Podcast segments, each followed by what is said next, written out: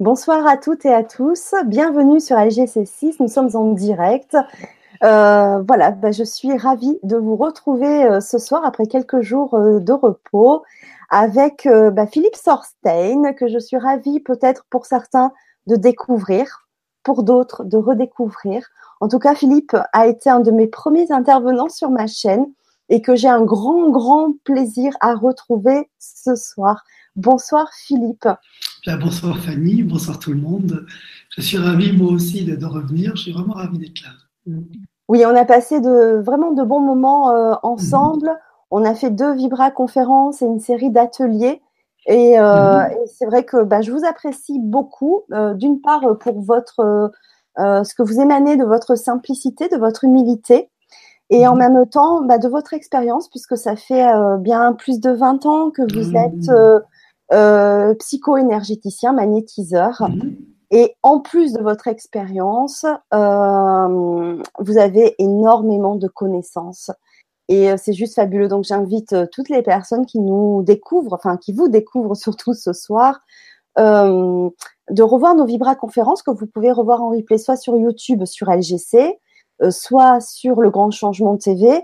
Euh, quand vous tapez dans la recherche, dans la barre de recherche Philippe Sorsten, vous retrouvez nos Vibra conférences, euh, dont une c'était sur les liens entre euh, les anges gardiens, la cabale et les chakras. Donc c'était un large sujet, mais euh, riche de votre expérience justement et de votre de vos connaissances. Donc c'est vraiment vraiment un grand plaisir de se retrouver ce soir. Euh, donc, on a plein de personnes qui nous rejoignent ce soir que j'invite donc euh, aussi à poser vos questions, -hmm. vos commentaires euh, sur le forum LGC ou bien sur le chat YouTube. Donc, on a Monique qui nous dit bonsoir Fanny, toutes et tous, bonne soirée. Euh, Malika qui nous dit aussi bonsoir. Sandra, Bonheur qui nous dit bonjour à vous deux du Québec. -hmm. Nicole de Belgique. Et euh, voilà, donc c'est génial. Donc n'hésitez pas à poser vos questions et même peut-être vos, euh, vos, vos expériences, euh, voilà, vos commentaires, mmh. vos ressentis. Euh, parce que voilà, Philippe aime bien aussi que ça soit un peu interactif, parce que le sujet est quand même très intéressant et il nous touche tous. Euh, donc c'est sur l'emprise et comment mmh. s'en libérer. Donc nous, allez nous allons voir ensemble l'emprise, qu'elle soit, et d'ailleurs vous allez euh, très bien nous l'expliquer Philippe, l'emprise qu'elle soit invisible, mmh. euh, qu'elle soit, on va dire, physique, hein, avec des personnes qui nous font vivre, mmh. comme les pervers narcissiques, qui nous font vivre, voilà, de, de vraiment une vraie emprise aussi réelle, bien que l'invisible soit réel aussi mais aussi vous allez, vous allez nous, nous partager, nous transmettre des euh, techniques pour s'en libérer. Et on fera un, un exercice aussi d'ancrage. Donc voilà, je vous souhaite à, à, toutes et tous une très belle soirée. Donc n'hésitez pas aussi à poser euh, plein de questions. Si on arrive à tous euh, y répondre, bah, c'est juste génial. Parce qu'il y a plein aussi de gens que je souhaite la bienvenue, qui vont nous regarder en replay, mm -hmm. que je salue aussi et, euh, et que j'espère bah, ce, que toutes les questions seront posées. Sinon, vous avez sous la vidéo euh, les coordonnées, le lien direct euh, du site de Philippe, sur lequel vous pourrez aussi poser vos questions. Si elles n'ont pas été posées pendant le, le direct, je pense qu'il se fera un plaisir de. Oui, je réponds toujours. Voilà, voilà. Donc il y a aussi la Suisse qui est avec nous, avec Michel. Bonsoir Michel, bonsoir Maria. Noëlla, euh, Théa, ben voilà, c'est Ben, euh, voilà, ben c'est super. La Drôme aussi avec Maria. Ben, ben, c'est génial, voilà, on est tous présents. Donc, ben, ce que je vous propose, euh, Philippe, ben, c'est de vous présenter hein, pour ceux qui nous rejoignent et qui nous, vous découvrent pour la première fois. Et, euh, et voilà, allez, allons-y. Bien. Eh donc encore une fois, bonsoir à tous, bonsoir Fanny. Euh, je, donc, je m'appelle Philippe Sarstein, j'ai 58 ans. Je suis énergéticien depuis une trentaine d'années environ. J'ai repris l'étude de psychologie euh, il y a, que j'ai terminé en, en 99, donc euh, il y a 25 ans. J'ai donc terminé il y a 20 ans environ. Aujourd'hui, j'associe ces deux disciplines dans ma pratique, et une discipline énergétique et une discipline plus psychologique. L'intérêt de cela est de, en fait, de comprendre le mécanisme de la psyché, parce que l'énergétique, c'est très bien, c'est, j'adore ça. Mais en même temps, c'est bien de comprendre un petit peu euh, comment fonctionne l'être humain, euh, quels sont ses mécanismes. Il y a aussi des choses qui sont simples de connaître, les mécanismes de défense ou autres, et qui permettent vraiment d'aider. Donc, donc d'où cette, cette envie que j'avais d'associer les deux. Donc aujourd'hui, depuis 20 ans, plus de 20 ans même, donc j'ai un cabinet sur Paris. J'ai une petite pièce aussi à Versailles où je travaille. Donc voilà, j'ai écrit un livre qui s'appelle Guérisseur aujourd'hui, qui a eu une première édition aux éditions, euh, des Trois Monts, qui est épuisé maintenant. Je l'ai réédité chez Livre, donc dans toutes les dans toutes les librairies, euh, donc euh, sous l'édition Livre. Oui, que je vous conseille vivement parce que moi je l'ai lu, j'ai eu la chance de le lire euh, sur l'ancienne édition, donc il doit être la même bien sûr sur la nouvelle. Exactement. et, euh, et, et, vraiment, ça, ça, donne énormément d'outils sur la présence du guérisseur, sur comment les outils, euh, comment se protéger, etc. Donc c'est vraiment un livre très complet, mmh. très abordable, euh, très facile, euh, on va dire, à, à lire et euh, que je vous conseille vivement, guérisseur aujourd'hui. Oui, vraiment. C'est gentil, merci. Et c'est vrai que l'idée, au fond, c'est l'idée de posture en tant que guérisseur, quelque part, on va parler de ça aussi aujourd'hui. Euh, donc, on va parler de l'emprise, de l'emprise psychique. Euh, donc, on va avoir quatre parties. Une première partie où je vais plus définir ce qu'est l'emprise, parce qu'aujourd'hui, on dit beaucoup de choses. Une deuxième partie, on va parler des emprises invisibles, des scories, les entités, etc. Une troisième partie, on va parler des emprises plus, je dirais, physiques ou euh, dans notre monde incarné principalement euh, bah, les pervers ou les situations d'emprise, c'est-à-dire qu'on n'est pas forcément face à un pervers, des choses un peu plus complexes qui se passent, bien. Et en dernier point, ben, on parlera un petit peu de comment s'en libérer, parce que euh, bon, euh, contrairement à ce que l'on dit partout, c'est vrai que quand on est en situation d'emprise, l'idéal c'est de fuir, certes, sauf qu'à des moments on peut pas. Donc il va bien falloir faire quelque chose d'autre que de fuir. Alors je me permets parce qu'il y a Emmanuel qui nous dit, euh, qui nous dit euh, par exemple comment se libérer de l'emprise de la nourriture, le grignotage compulsif, etc. Est-ce que ça va faire partie euh, ça fait partie d'une emprise justement. Oui, alors oui, j'avais pas forcément prévu de, de, parler de ça spécifiquement, mais en fait la démarche est la même. C'est-à-dire que la notion d'emprise avant tout, c'est un pouvoir au niveau de la pensée et de l'énergie. Ce n'est pas concret même s'il y a quelque chose de concret qui s'opère, un pervers narcissique, c'est quelqu'un que vous avez en face de vous, mais ou une entité, c'est quelque chose que vous pouvez avoir en face de vous. Mais à la base, ce qui va se jouer au fond, c'est le pouvoir qu'a quelque chose sur la pensée et sur le psychisme. Donc ce pouvoir, ça peut être euh, bah, quelque chose d'extérieur, ça peut être aussi effectivement la nourriture, la drogue, le travail, le sport, faire d'autres choses. Donc, euh, donc euh, si, euh, si les réponses vous conviennent, ben, très bien. Sinon, reposez-les-moi à un moment donné et j'y répondrai plus spécifiquement. Donc, c'est peut-être plus facile de faire le point à ce moment. Oui, mais c'est vrai que c'est bien de définir qu'est-ce que c'est qu'une emprise finalement. À quel moment on peut parler d'emprise? Et oui, c'est toute la question, parce que l'emprise, elle est partout. Euh, la publicité est une emprise. Euh, euh bon, euh, un voisin en colère euh, qui vient pourrir notre notre espace vital et psychique est une emprise. Donc, au fond, dès l'instant où il y a interaction avec quelqu'un, il y a emprise. Donc là, c'est bientôt le printemps, les garçons vont regarder les filles, tout ça, donc il va y avoir des enjeux d'emprise, séduction, donc l'emprise est partout en fait. Donc la question qui se pose, c'est pas tellement ce, jeu, si vous voulez, de, de relations avec plus ou moins de limites et de frontières. La question qui va se poser au fond, c'est la question de l'autre. Et ce qui fait une véritable emprise de simplement un mode de communication, hein, c'est est-ce que l'autre a une importance ou pas? Et c'est ça la différence. Tout ce qui est emprise psychique ou autre, c'est que au fond l'autre est le jouet hein, de mon désir, de mon envie, de mes angoisses. Et l'autre n'existe pas en tant qu'individu, mais uniquement en tant qu'objet. Donc, euh, en psychologie, on parle de cette double relation. Pour qu'il y ait une relation euh, entre deux personnes, il faut qu'il y ait une double relation, une relation objet et une relation sujet. Je m'explique. Vous allez voir un commerçant. Vous allez voir un commerçant parce qu'il est commerçant. Donc, ce dont vous avez besoin chez lui, c'est le fait qu'il vende quelque chose, euh, un boulanger, un peu importe. Bon. Donc, dans ça, il est objet de votre désir. Donc, vous y allez parce qu'il vend quelque chose. Maintenant, ce commerçant, il existe aussi en tant qu'individu, en tant que personne physique. Vous allez le respecter, vous allez l'apprécier, peut-être même que vous allez être ami avec lui ou avoir ressentir quelque chose. Et là, il n'y a plus que l'objet, l'objet de mon désir qui existe, mais aussi la personne en tant que telle. Et la grande différence au fond de toutes ces emprises, je vais, j'avais c'est bon. De toutes ces emprises, c'est est-ce que l'autre existe ou pas? Voilà, c'est vraiment euh, la grande, grande différence, c'est vraiment ce qui va se jouer. Et toute situation d'emprise, au fond, c'est quand l'autre n'existe pas ou est uniquement utilisé pour satisfaire un besoin ou un désir. Aujourd'hui, on parle beaucoup de, de pervers, de, plein de trucs. Bon, euh, c'est balance ton porc, c'est autre chose. Donc, il y a effectivement des prédateurs, donc on va en reparler dans la deuxième partie, mais il n'y a pas que ça, il y a aussi des jeux de séduction. Euh, euh, bon, euh, euh, une jolie fille qui, euh, qui va dans un cocktail mondain et qui est tout charme dehors, bon, on peut supposer aussi qu'elle tente une emprise sur quelque chose. Enfin, vous voyez, c'est pas, les choses sont pas si simples.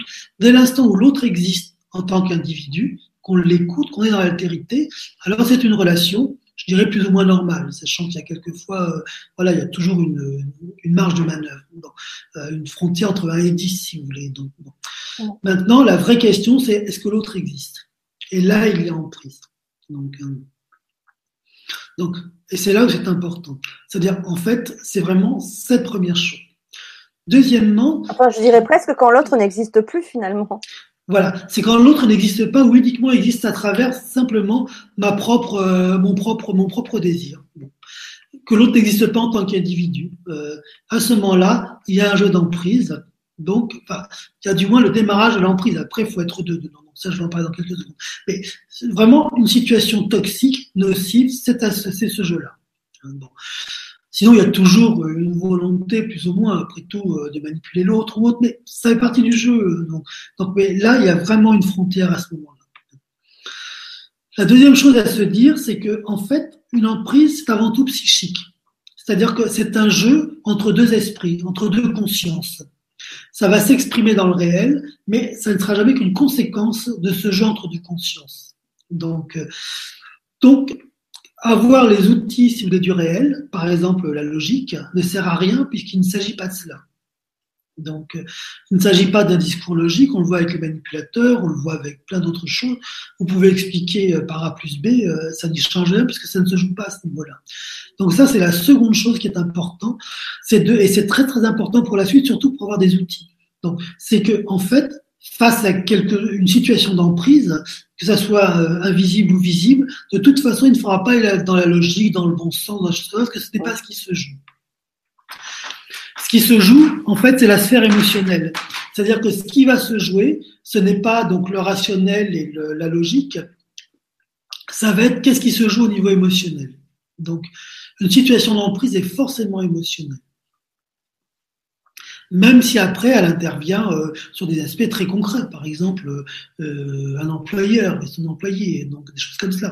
Donc là, on parle d'argent, on parle de temps, mais il n'empêche que avant tout, ce qui va se jouer en situation d'emprise, c'est des situations émotionnelles. Sachant qu'il y a deux formes, deux sortes d'emprise, qui va être gérée l'emprise de forme et l'emprise de fond. L'emprise de forme, c'est par exemple dans le monde du travail. À un moment donné, il y a un coup de bourre, on se sent contraint, obligé de faire quelque chose. Euh, on cherche un job parce qu'on est en fin de droit ou je ne sais quoi, on prend le premier qui passe, donc on tombe sur un salaud. Ça ne veut pas dire qu'on est forcément à se remettre à se poser des questions sur soi et sur ce qui nous a amené là. C'était les circonstances. Bon, ça nous arrive à tous. Hein. Bon, c'est pas euh, bon. Donc bon, on gère comme on peut, euh, on s'arrange pour en partir, tout va bien. Et il y a une autre forme d'emprise, c'est une emprise de fond. Et ça, c'est plus complexe. C'est quand au fond, euh, bah parce que euh, on n'a pas senti son pouvoir personnel. je vais développer un petit peu plus tout à l'heure. Bah, en fait, on va être sous emprise parce qu'on l'a été enfant. Euh, un enfant qui a une mère, par exemple, perverse, et il y en a, hein, forcément, va être, va avoir l'habitude de vivre l'emprise. Donc, reproduira cette emprise bah, tout le temps dans sa vie. Et ça, c'est vraiment important de l'entendre et de, euh, de, pouvoir avoir conscience de cela. Mm. Mm. Oui, s'il y a des questions, vous, euh, n'hésitez pas. Oui, oui, oui. Il euh, y, y, en a qui commencent à arriver, hein, mais je, je voulais juste que vous commenciez un petit peu à avancer, peut-être pour les poser. Mais euh, par exemple, il y a Madeleine qui nous dit euh, bonjour de la Drôme. Euh, j'ai du mal à résister aux manipulateurs. Je me mets en mode zombie entre guillemets. Mhm. Euh, je ne suis plus maître de mes décisions, mes pensées, donc j'attends impatiemment une parade. Voilà. Alors, c'est là, si vous voulez aussi, il faut intervenir. C'est qu'en fait, on, nous, si nous, on vit avec un cerveau, avec une logique. Vous voyez, je vous parle, donc je pense, je réfléchis, je me mets à distance des situations ou autres et j'analyse. Et notre mode de fonctionnement théorique, je dis bien, est celui-ci. Donc, euh, euh, quand Madeleine, ça me parle, voilà, elle est dans cette analyse, que dois-je faire? Le problème, c'est que ce qui va être sous emprise euh, chez elle, chez moi, chez tout le monde, ce n'est pas cet espace logique, c'est un autre espace, une autre partie du cerveau qu'on appelle le cerveau limbique. Et le cerveau limbique, lui, se moque royalement de la logique hein, ou de l'analyse, parce que c'est pas de ça dont il s'agit. Et Il fonctionne avec d'autres codes, d'autres critères. Pour prendre un exemple concret qu'on connaît tous, quand on cherche quelque chose qu'on ne trouve pas, on s'énerve. Et en s'énervant, on suractive la partie du cerveau qui cherche. Sauf que notre mémoire, notre bibliothèque, donc où est la réponse, n'est pas dans cette partie-là, elle est, elle est ailleurs. C'est- comme si en cherchant, on s'énervait là, alors que la réponse est là. Et on peut chercher autant qu'on veut, ça ne marchera pas puisque on en active, on suractive une partie où il n'y a pas la réponse. C'est comme chercher un livre dans un frigo, vous voyez, ou, ou, euh, un steak ou je ne sais quoi. euh, bon. Donc, il faut, et c'est pour ça que quand on lâche ce questionnement, eh ben on trouve. Parce qu'à ce moment-là, ben, le cerveau reprend au fond son fonctionnement normal et va naturellement chercher la bibliothèque est l'information. Là, il s'agit de la même chose dans le sens où, en fait, le cerveau qui analyse, très bien, sauf que ce n'est pas lui qui est en jeu dans la sphère émotionnelle et dans l'emprise. Le cerveau qui va être en jeu, c'est ce qu'on appelle le cerveau limbique. Et lui ne fonctionne pas par compréhension d'un mécanisme, il fonctionne par expérience d'un mécanisme. C'est-à-dire que lui s'active quand il a l'expérience de quelque chose. Pour prendre un exemple concret, imaginez un champ, par exemple, avec des milliers, voire des centaines de milliers de capteurs. Microsoft. Allô? Oui, non. Donc des, un champ avec des milliers, des centaines de milliers de milliers de capteurs. Euh, vous auriez dans ce champ des capteurs à air, des capteurs à soleil, enfin solaire, des capteurs à vent, des capteurs à eau, vous voyez? Et ces capteurs ne s'activent que quand ils ont l'information qu'ils attendent. Par exemple, le jour où il y a du vent, les capteurs à vent sont activés. Et à partir de là, ben, toute leur vie, ils seront activés. Il n'y aura pas toujours du vent, donc ils ne seront pas toujours actifs, mais ils seront en attente de l'information. Ils en ont déjà eu ils ont déjà eu la connexion, ils ont déjà eu l'information. À l'inverse, s'ils n'ont jamais d'information, eh bien, à ce moment-là, eh bien, ils ne seront jamais actifs. Par exemple, dans ce champ, il y a des capteurs à glace, bon, mais ou des capteurs à météorites, mais s'ils n'ont jamais pris de glace ou météorite, ces capteurs sont en sommeil. Ce qui veut dire qu'à un moment donné, ce champ va devenir au fond comme une espèce de champ de bibliothèque d'expérience qui ne sera actif qu'à travers l'expérience qu'il a vécue. Alors ça, c'est très très important. Alors, je ne sais pas si je suis toujours très clair dans mes dans, dans Ah si, si, moi j'arrive- j'arrive à ce que, je, enfin, je comprends à ce que vous voulez en venir en fait. oui. Voilà. Et donc, si vous voulez, ce qui fait que quand l'enfance a activé certains capteurs, ces capteurs sont actifs. Hein. Et après, ces capteurs non seulement ont été connectés, mais ils sont dans l'attente de l'information. Vous voyez? Donc, dès qu'il y aura une information, même un semblant d'information, ces capteurs réagiront. Et, le cerveau limbique fonctionne comme ça. Donc ça, ça veut dire, si j'ai bien compris, que si, euh, alors euh, sans mettre de culpabilité pour personne, hein, euh, si on est réactif à certains comportements d'emprise, ça veut dire que l'on l'avait peut-être vécu dans notre enfance. Euh, Est-ce que c'est bien ça que vous voulez dire? Alors oui, d'une certaine façon, oui, euh, oui, sachant que s'il n'y avait que l'enfance, ça serait relativement simple. Hein. Le problème, c'est qu'il y a aussi plein de choses que nous portons qui ne sont pas forcément l'enfance. Euh, ce qu'on appelle le transgénérationnel, par exemple. On est tous issus de de- d'ancêtres qui ont vécu des choses, vous voyez, qui ne sont pas actifs. Tenez, à ce sujet, par exemple, moi je vis à Paris, en bord de Seine, enfin j'y vis pas, mais j'y travaille. Euh, en 1870, Georges Sand écrit au préfet de Paris en disant qu'il en a marre de voir des, des morts sur la Seine parce que ça pue. Je ne sais pas si vous vous rendez compte. Ah, imaginez ça aujourd'hui, c'est impensable. Euh, il y a encore 200 euh, ans, 150 ans, les gens allaient au spectacle de voir des gens guillotinés ou pendus en plage publique, voire même brûlés vifs. Est-ce que vous imaginez aujourd'hui qu'on aille se détendre le dimanche en allant voir des gens brûlés vifs? Non, enfin, j'espère que non. En tout cas. C'est pour dire que c'est des capteurs qui ont été activés à qui ne sont plus aujourd'hui. Et oui, et puis c'est pas si vieux que ça. Mais non, c'est pas vieux du tout, bien sûr, bien sûr. Mais c'est des capteurs qui ont été activés à un moment donné, qui ne le sont plus aujourd'hui, mais qui sont, je dirais, comme en sommeil préactif. À ce moment-là, par exemple, voilà, des gens peuvent être extraordinairement sensibles au feu, extraordinairement sensibles à la Shoah, par exemple, même s'ils n'ont pas jamais vécu la Shoah, parce qu'il y a quelque chose dans leur mémoire qui est vraiment préactif. Vous voyez? Donc, du coup, c'est plus complexe que la simple enfance, et puis surtout, c'est beaucoup moins manichéen que de dire euh, euh, j'ai vécu ça, donc je suis ça. Euh, tous les parents manipulent un peu leurs enfants, ne serait-ce que pour leur propre sécurité, ne serait-ce que pour plein plein de raisons. C'est, je veux dire, bon, ça fait même partie de l'éducation. Bon, donc pour avoir aussi la paix, parce que quelquefois il y en a marre, enfin pour plein de raisons. Donc, euh, donc voilà, ça fait pas de nous des pervers pour autant, vous voyez. Donc, parce que la vraie question derrière ça, c'est toujours la question de l'altérité. C'est au fond où est l'autre, et c'est ça qui va déterminer les choses.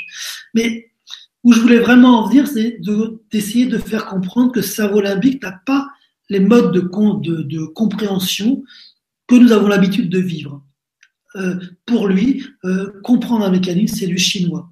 Expliquer à un pervers qu'il est méchant, c'est du chinois. Parce que ce n'est pas là que ça se joue. Hein. Ça va se jouer dans autre chose.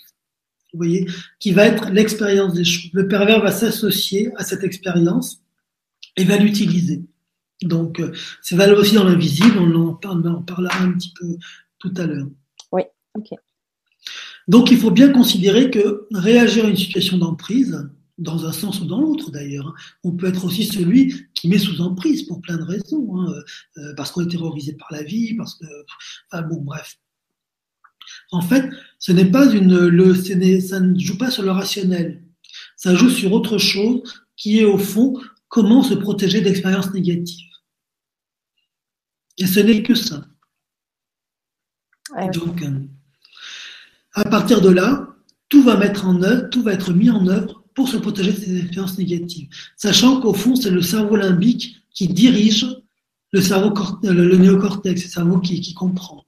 Donc euh, euh, ça, je sais que ça paraît aussi impensable, mais on est tous dans des vies où, on est pris par nos émotions, où on fait des conneries en sachant très bien que c'est des conneries. Enfin, vous, je sais pas, mais moi, ça m'arrive. Enfin, bon, vous voyez, des choses comme ça. Donc, euh, ce qui veut dire c'est bien le cerveau, le cerveau limbique qui va diriger. Mais parfois, dans quelques situations, il y a quand même aussi des personnes qui se sentent pas forcément tout de suite ou n'ont pas conscience ou ne veulent pas voir qu'elles sont aussi dans une situation d'emprise. Et ça peut durer des années comme ça. Absolument, absolument. Parce que les, les, capteurs sont ouverts. Donc, c'est naturel. Donc, ah elle ne se rendra pas compte parce qu'encore une fois, vous voyez, dans ce que vous dites de situation d'emprise, on est dans l'analyse. Oui, mais cette personne, ça. Mais non, parce que si vous voulez, il y a une espèce d'interaction hein, dans ce capteur.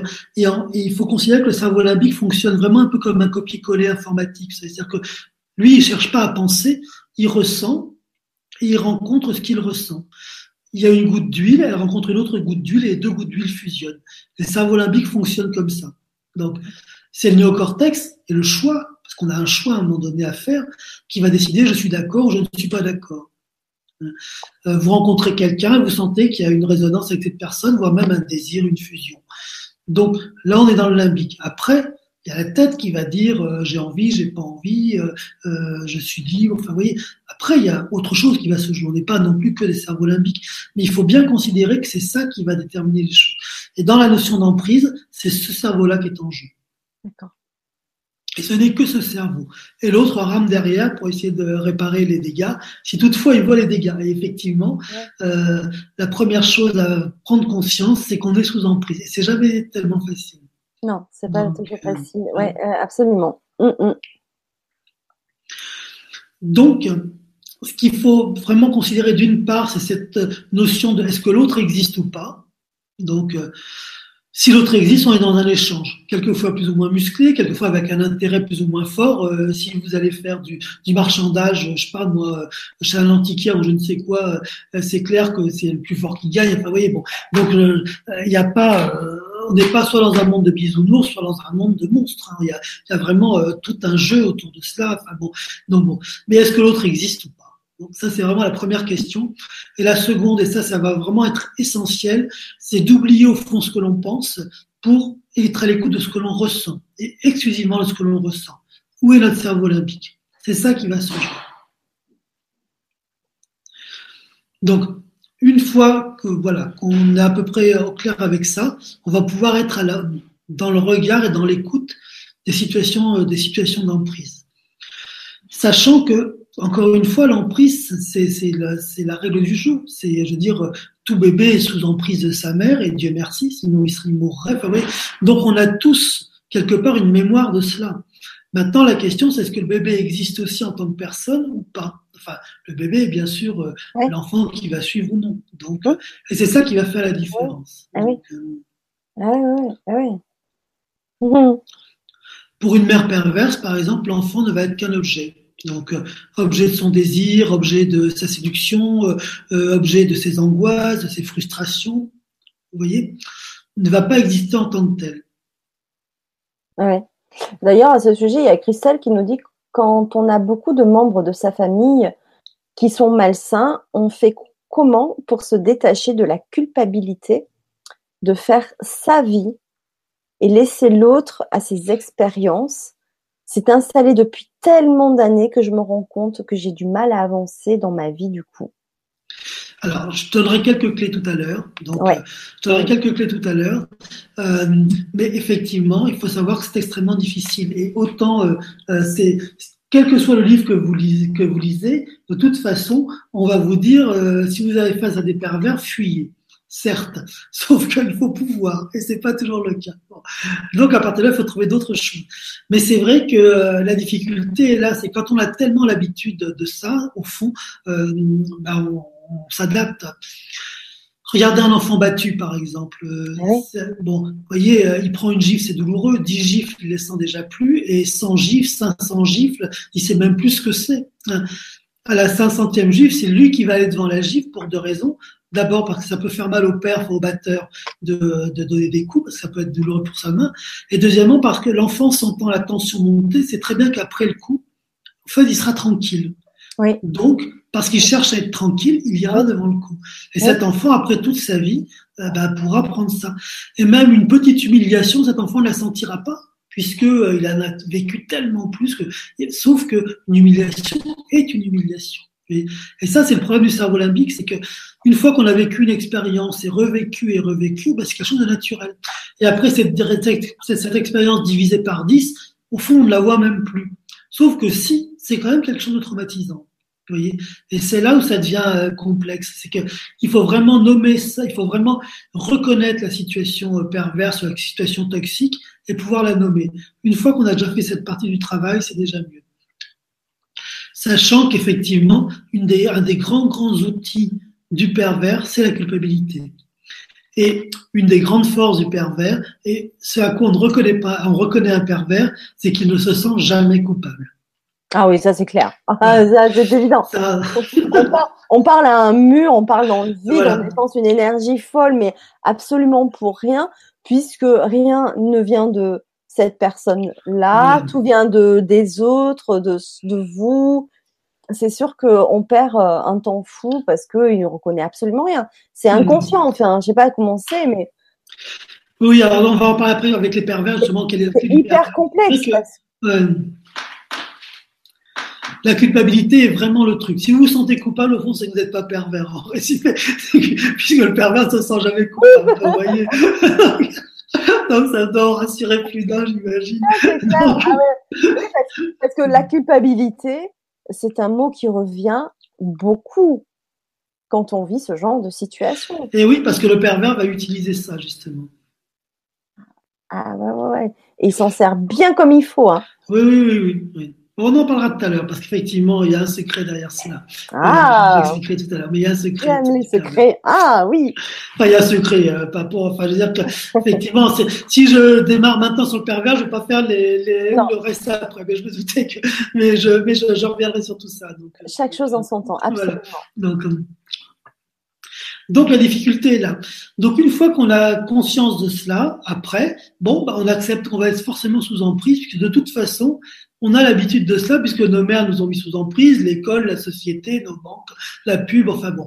Donc la question, au fond, c'est comment on vit, comment on arrive à osciller dans cela. Quelquefois, on peut s'y sentir bien. Après tout, euh, une publicité peut être vue comme une publicité agressive, ça peut être aussi vu comme une information. Quelquefois, enfin, quel que soit le but, je dirais, de la personne qui fait sa pub, ça peut être une information aussi qu'on peut prendre. Hein. donc, tout n'est pas forcément négatif dans cela. Bon, mais notre société est une société euh, basée là-dessus.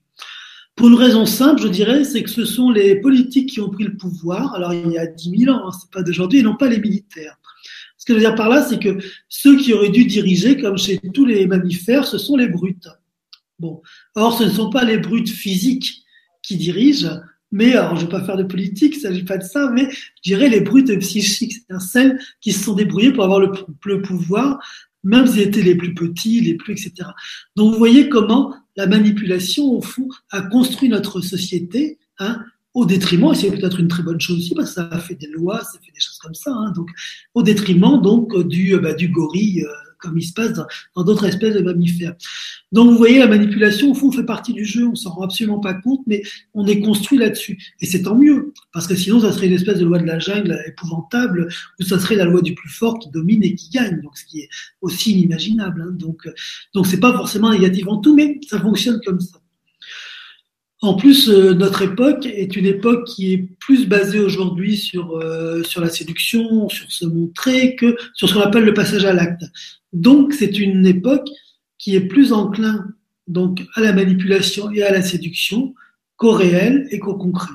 Donc, euh, on le voit euh, sur Facebook, ailleurs. Bon, euh, je sais pas, moi, j'en être à 1200, 1300 amis. bon, je connais mes deux cousins et trois, quatre autres. Mais je plaisante, mais pas tant que ça. mais c'est ça. Mais vous voyez, comme quoi le paraître, donc l'image que l'on donne, hein, a pris le pas sur le concret, sur le matériel, sur euh, sur l'expertise aussi euh, euh, dans certains métiers où il vaut mieux savoir se montrer et voilà et être un bon communicant qu'être un expert. Bon, bah, Donc on crée une société de communicants. Sauf que des fois le bon communicant n'est pas forcément non plus ce qu'il est dans sa vie. Enfin, ce que je veux dire, des fois c'est une fausse image que l'on peut. C'est très c'est très euh, perverse ça aussi. Hein. Parce qu'on peut, eh parce que par Facebook, et j'en ai fait l'expérience hein, de voir des personnes qui euh, ont l'air tellement épanouis, tellement bien, etc. Et finalement, euh, ils sont complètement perdus. Euh, Ils sont pas forcément ce qu'ils représentent en fait leur image. Donc là aussi, c'est très perverse parce que du coup, quand on voit ça, on essaye toujours de s'identifier finalement hein, euh, à travers cette personne-là, et, euh, et c'est très très compliqué parce qu'on peut se dire ouais mais finalement elle, à partir de rien, elle a réussi, mais moi, je n'arrive à rien. Et finalement, on en est au même stade, au même niveau finalement. Exactement. Ce, n'est que du paraître. Et ça, mm. et ça, je trouve que c'est très perverse. Et vraiment, euh, bah, je trouve qu'il faut quand même se méfier euh, de, de ces euh, images-là que nous renvoient les réseaux sociaux de façon mm. très générale. Voilà. Alors, je dis pas qu'ils sont tous pervers. Je pense que non. D'ailleurs, je ne pense pas que ah tout le monde soit pervers. Voilà. Mais effectivement, la situation est perverse pour le coup. Parce que vous voyez, dans ce, que, dans ce que vous venez de décrire, L'autre n'existe pas en tant qu'être, mais en tant que support à son propre narcissisme. Et ça, c'est pervers. Quand quelqu'un est uniquement l'objet d'un désir que l'on a, hein, au fond, quand, quand on le voit comme une espèce d'acteur d'une pièce de théâtre que l'on met en scène, à ce moment-là, il y a quelque chose de pervers. Et, c'est vraiment la différence qu'il y a entre une relation, je dirais, toxique et une relation qui ne l'est pas. Si l'autre existe en tant que tel, hein, avec qui vous pouvez échanger, vous pouvez dire des choses, être dans l'intime, dans l'humain. Alors quoi que vous disiez, que vous cherchiez à briller, c'est la règle du jeu, c'est depuis que le monde est monde, c'est comme ça. Bon. Donc ce n'est pas un problème. Bon. En revanche, si l'autre n'existe pas, n'existe que au travers son propre désir, alors là, effectivement, il y a un problème. Et effectivement, la société est comme ça. Ça c'est bon, sans vouloir chercher. Hier, je regardais les informations sur ce moment où j'aurais été des grèves parce que bon, à Paris, c'est quelque chose. Donc, ouais, j'écoutais les infos hein, et j'entends aux infos euh, ceux qui ont le, le, pays étranger qui a le plus embauché en, en France et qui a le plus investi en France, c'est les États-Unis. Hein. Ils annoncent ça aux informations à France 2 en disant qu'ils avaient euh, embauché 8000 personnes ou je ne sais quoi l'année dernière. Mais c'est super, moi je trouve. Et combien Amazon a-t-il embauché de libraires qu'ils ont mis sur la paille? Moi j'aimerais bien avoir ces chiffres. Ah oui, là on est dans une manipulation euh, vraiment perverse. On manipule l'autre au profit de choses qui sont une absurdité.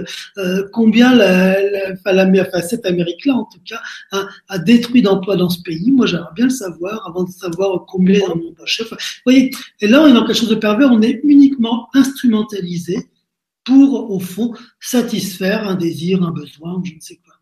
Et c'est ça. Et là, pour le coup, c'est toxique. Donc, et dans la, la dans euh, la relation humaine, c'est ce dont il s'agit. Est-ce que l'autre existe ou est-ce que l'autre n'existe pas? Ça, c'est vraiment euh, la clé.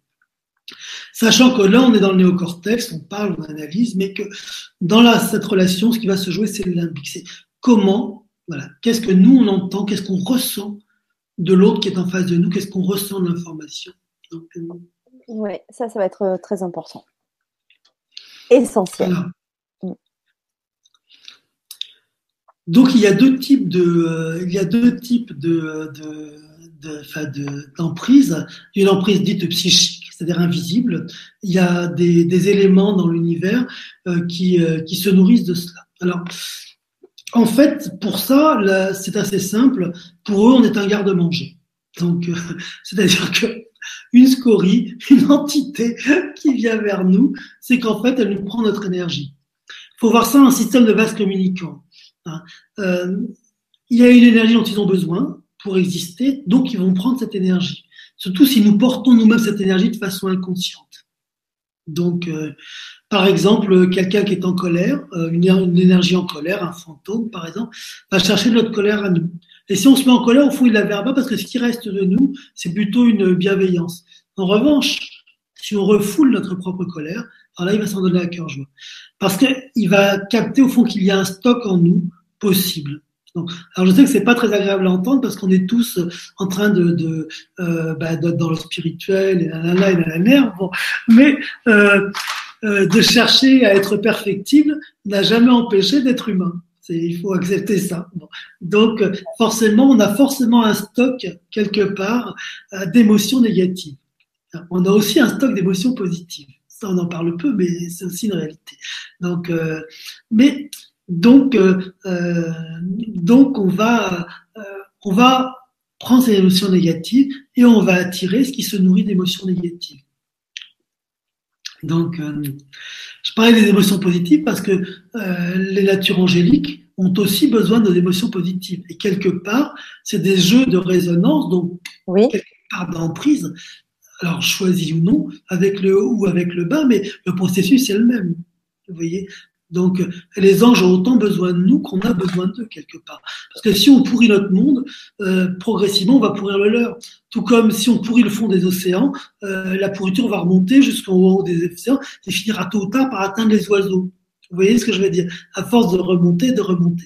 Il y a une dimension aussi comme ça. Et on croit avoir besoin des anges, ce qui est évidemment vrai, mais les anges ont aussi besoin de nous. Parce que si on pourrit notre plan, alors quelque part, on va finir par pourrir le leur et évidemment, euh, ils sont pas très chauds pour ça, je ne vous cache pas. donc, donc, euh, donc, euh, bon. Donc, il y a cet enjeu-là vers le haut, et donc, bien sûr, il y a cet enjeu-là vers le bas aussi. Et nous, on est des espèces de médiateurs qui pouvons aller vers le haut et vers le bas. Nous ne sommes pas des anges. C'est, euh, je dirais, structurellement, matériellement impossible. Tant qu'on a des corps humains, donc des corps qui vibreront à une certaine vibration beaucoup plus basse, on ne peut pas, euh, on ne peut pas n'être que des anges. On peut les ressentir, les connecter, être en lien avec eux, évidemment, mais on n'est pas des anges. le fait, à mon avis, de penser qu'on est un ange, voire un archange, comme certains de mes amis sur Facebook, est une, altération et justement euh, est un problème d'ego qui doit nourrir aussi le base astral. D'accord. Eh toujours en considérant qu'on est toujours dans les deux on a des émotions, on a des bah pulsions, on a des bah colères. Parce que ça veut dire que, ah, parce que ça voudrait dire qu'on il faudrait plus être dans la colère, etc. Mais en même temps, elle est aussi normale dans un processus. Oui. Puis moi, je sais pas si, si vous voulez, euh, il y a un truc que je constate, c'est que de toute façon, la colère existe, elle existe chez nous, euh, la violence existe, mais elle existe partout dans l'univers. C'est donc moi, je, ne sais pas trop au fond, euh, vous voyez, ce que l'on doit être, pas être, mais ce que je sais, c'est que tout ça existe pas seulement dans la race humaine, c'est que ça existe partout, partout. Donc, il est probable que la, la, violence fasse partie de la création. Ça ne veut pas dire qu'il faut trucider tout le monde, je dis pas ça non plus. Hein. Mais en tout cas, il faut pouvoir, vous voyez, accepter cette violence et peut-être pouvoir la sublimer comme l'ont fait certains artistes ou autres. Ça, c'est possible, vous voyez. Bien sûr. Ou, euh, ou, dans la course à pied, dans des choses comme ça. Mais en tout cas, de vouloir nier cette violence, à mon avis, est une erreur. Bien sûr. Donc, euh, la naissance est quelque chose de violent, que ce soit pour euh, nous, les êtres humains, que ce soit pour les mammifères, que ce soit pour les planètes ou les galaxies. Donc, vous voyez. Donc, bon, il faut accepter que c'est, voilà, que, que ça existe que les émotions négatives sont aussi euh, des émotions dont on a besoin pour se défaire d'un système. Euh, euh trop de fusion, euh, trop d'amour et de, d'amour et de, de frustration appelle la haine. Et heureusement qu'il y a la haine pour se débarrasser de, de cet amour qui peut être très mortifère, par exemple, même si ça paraît surprenant. vous voyez, donc c'est pas si clair que cela.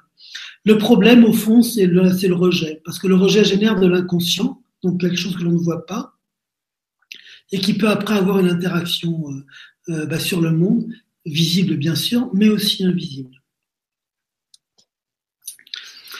Pour, ce, pour tout ce qui est euh, scorie et autres, tout ce qui est emprise invisible, au fond, euh, les techniques pour s'en débarrasser sont simples. C'est de reconnaître que l'on porte cela en soi. Euh, je sais que ça paraît pas forcément facile à entendre, mais bon, si une scorie vient sur vous, hein, c'est qu'elle a chopé quelque chose de vous dont elle a besoin. Donc, ça ne veut pas dire qu'on n'est que ça non plus, mais on est ça. On parlait de culpabilité tout à l'heure. Moi, je sais que ma culpabilité, par exemple, euh, m'oppresse, m'enferme, me rend triste. Bon. Donc, des scories qui reviennent de la tristesse, à ce moment-là, peut tout à fait débarquer. Donc, Sachant que, vous voyez, sachant qu'il ne faut pas forcément euh, non plus euh, tout dramatiser. Hein. Euh, donc, ce, ce va-et-vient astral est aussi, enfin, existe pour tout. Donc, c'est pas forcément un drame. Si vous voyez les psys freudiens, par exemple, tout part de soi, tout part de son inconscient, donc on est responsable de tout. Hmm. si vous voyez les chamans, tout est extérieur. Quoi que l'on vive, justement, on a une entité qui vient s'utiliser cela. Bon, moi je me situe entre les deux, si vous voulez. Il y a une partie qui vient de soi et il y a une partie qui vient de l'extérieur. Et on retrouve cette notion de capteurs qui sont ouverts ou pas, et quand ils sont ouverts, au fond, vont chercher l'information auquel ils attendent. Hein. Par exemple, il y a des emprises, des envoûtements, des choses comme ça, qui sont des choses violentes, là, pour le coup. Quelqu'un qui a été envoûté devient très souvent euh, lui-même médium. Pourquoi? Eh bien parce que euh, c'est pas une question, c'est je fais mes questions mes réponses. parce qu'en en fait, vu que le danger pour lui était dans l'astral, dans l'invisible, il a mis tous ses capteurs et tout son système de défense autour de l'invisible. Donc d'observer au fond ce qui se passait autour de lui. Bon, donc il est sous emprise logique, enfin logique donc très bien, un jour, il se débarrasse de cette emprise, on le dégage, etc. Bon, sauf que lui, son système de défense, il est resté tourné vers l'invisible. Donc forcément, il va se retrouver en connexion avec l'invisible. Vous voyez? Alors là, il n'y a plus d'emprise, mais il va se retrouver en connexion avec l'invisible. Parce qu'il aura mis tous ses capteurs à chercher où était le danger, donc à chercher où c'était. Bon. De plus, cette personne, dès qu'elle va sentir une énergie négative, une énergie identique à celle qu'il avait envoûtée, hein, eh bien, tout de suite, va se sentir oppressé, va se croire envoûté. Hein, parce que son système de défense va se réactiver. Et pas forcément. Cette personne peut se pointer s'asseoir dans le métro à côté de quelqu'un qui est chargé, par exemple. Et lui va se sentir chargé à son tour. Parce que son système de capteur va tout à coup prendre l'information et s'en méfier. Vous voyez? Et ça, c'est tout ce qui est, la complexité est là, au fond, c'est de transformer ces capteurs pour qu'ils arrêtent Hein, de nous pourrir la vie. Parce qu'après, c'est ce qui va se passer. Quelqu'un qui a vécu une ou deux situations avec un pervers narcissique ne verra plus que ça partout. Il n'y a pas que des pervers, mais dès que quelqu'un entre dans un système un petit peu de manipulation, ne serait-ce que des trucs lambda, hein, tout de suite elle va voir ça parce que elle va se méfier de cela. Donc c'est ce qu'elle va voir pour pouvoir s'en détacher. D'accord? Donc, la question après, c'est de comment régler ces capteurs. La première chose à faire, c'est de les reconnaître et savoir qu'ils nous, appartiennent. Bon, donc euh, euh, parce qu'on a vécu ça, forcément, on est, euh, on a cette tendance-là, soit être sous emprise, soit à rejeter l'emprise. Mais la vie n'est pas que emprise ou, pas d'emprise. La vie, c'est plein, plein, d'autres choses. C'est voilà, vous voyez, qui existent, bon, qui font partie du truc. donc. Oui. Alors juste pour répondre vite fait à Christelle, qui nous dit comment s'en libérer en fait. Euh, mais en fait, on va le voir après. Hein. C'est en, voilà. en notre partie. parce qu'il y a des gens qui nous rejoignent petit à petit. Parce qu'il y a une autre émission juste avant qui vient sûrement de se terminer. Ah, il y a d'autres personnes qui nous rejoignent. Donc, il y a plusieurs parties dans cette soirée. Donc, pour l'instant, on, on, émet des faits, hein, des connaissances, voilà. etc. Et puis ensuite, on en vient hmm. à comment, aux techniques, comment s'en libérer. Donc, patience, nous y arrivons. Donc, pour l'emprise psychique, on peut commencer. Là, voilà. Donc, déjà, considérer cette notion de capteur. Si on ne cherche pas à rationaliser, à analyser, hein, mais si on cherche uniquement à être à l'écoute de l'émotion, déjà, on va rendre conscient quelque chose qui ne l'était pas. Hein. Et en rendant conscient quelque chose qui ne l'était pas, et en observant cette chose-là, on va s'en libérer, on va commencer à s'en libérer. Un exemple très concret. Vous sentez par exemple qu'il y a une scorie ou une entité qui est dans la pièce. Ok? Donc c'est un système émotionnel qui euh, va agir sur les émotions. Donc la première chose à faire, la plus simple pour s'en libérer, c'est une prière. C'est quelque chose qui nous remonte. Parce que si vous remontez votre taux vibratoire, vous n'êtes plus sur garde-manger en quelque sorte. Donc elle disparaît d'elle-même puisqu'elle ne trouve plus de quoi se nourrir. Donc ça, c'est la première chose à faire. Si ça fonctionne, eh ben c'est tant mieux. Bon, si ça ne fonctionne pas, là c'est un peu plus compliqué. Il va falloir être à l'écoute de ce qu'on ressent soi-même. Parce que c'est là que ça va se jouer. Par exemple, si on sent un point au creux de l'estomac, c'est que le lien avec cette personne est autour du creux, au cœur de l'estomac. Si on sent de la peur apparaître, des frétillements, des choses comme ça, c'est que le lien avec cette, pas cette personne, mais cette entité est autour de cela. Et à ce moment-là, c'est là que ça va se jouer. Et le simple fait d'être à l'écoute de ce qui se passe, va libérer l'emprise. Le fait de ne pas être à l'écoute de ce qui se passe, en revanche, va accentuer l'emprise.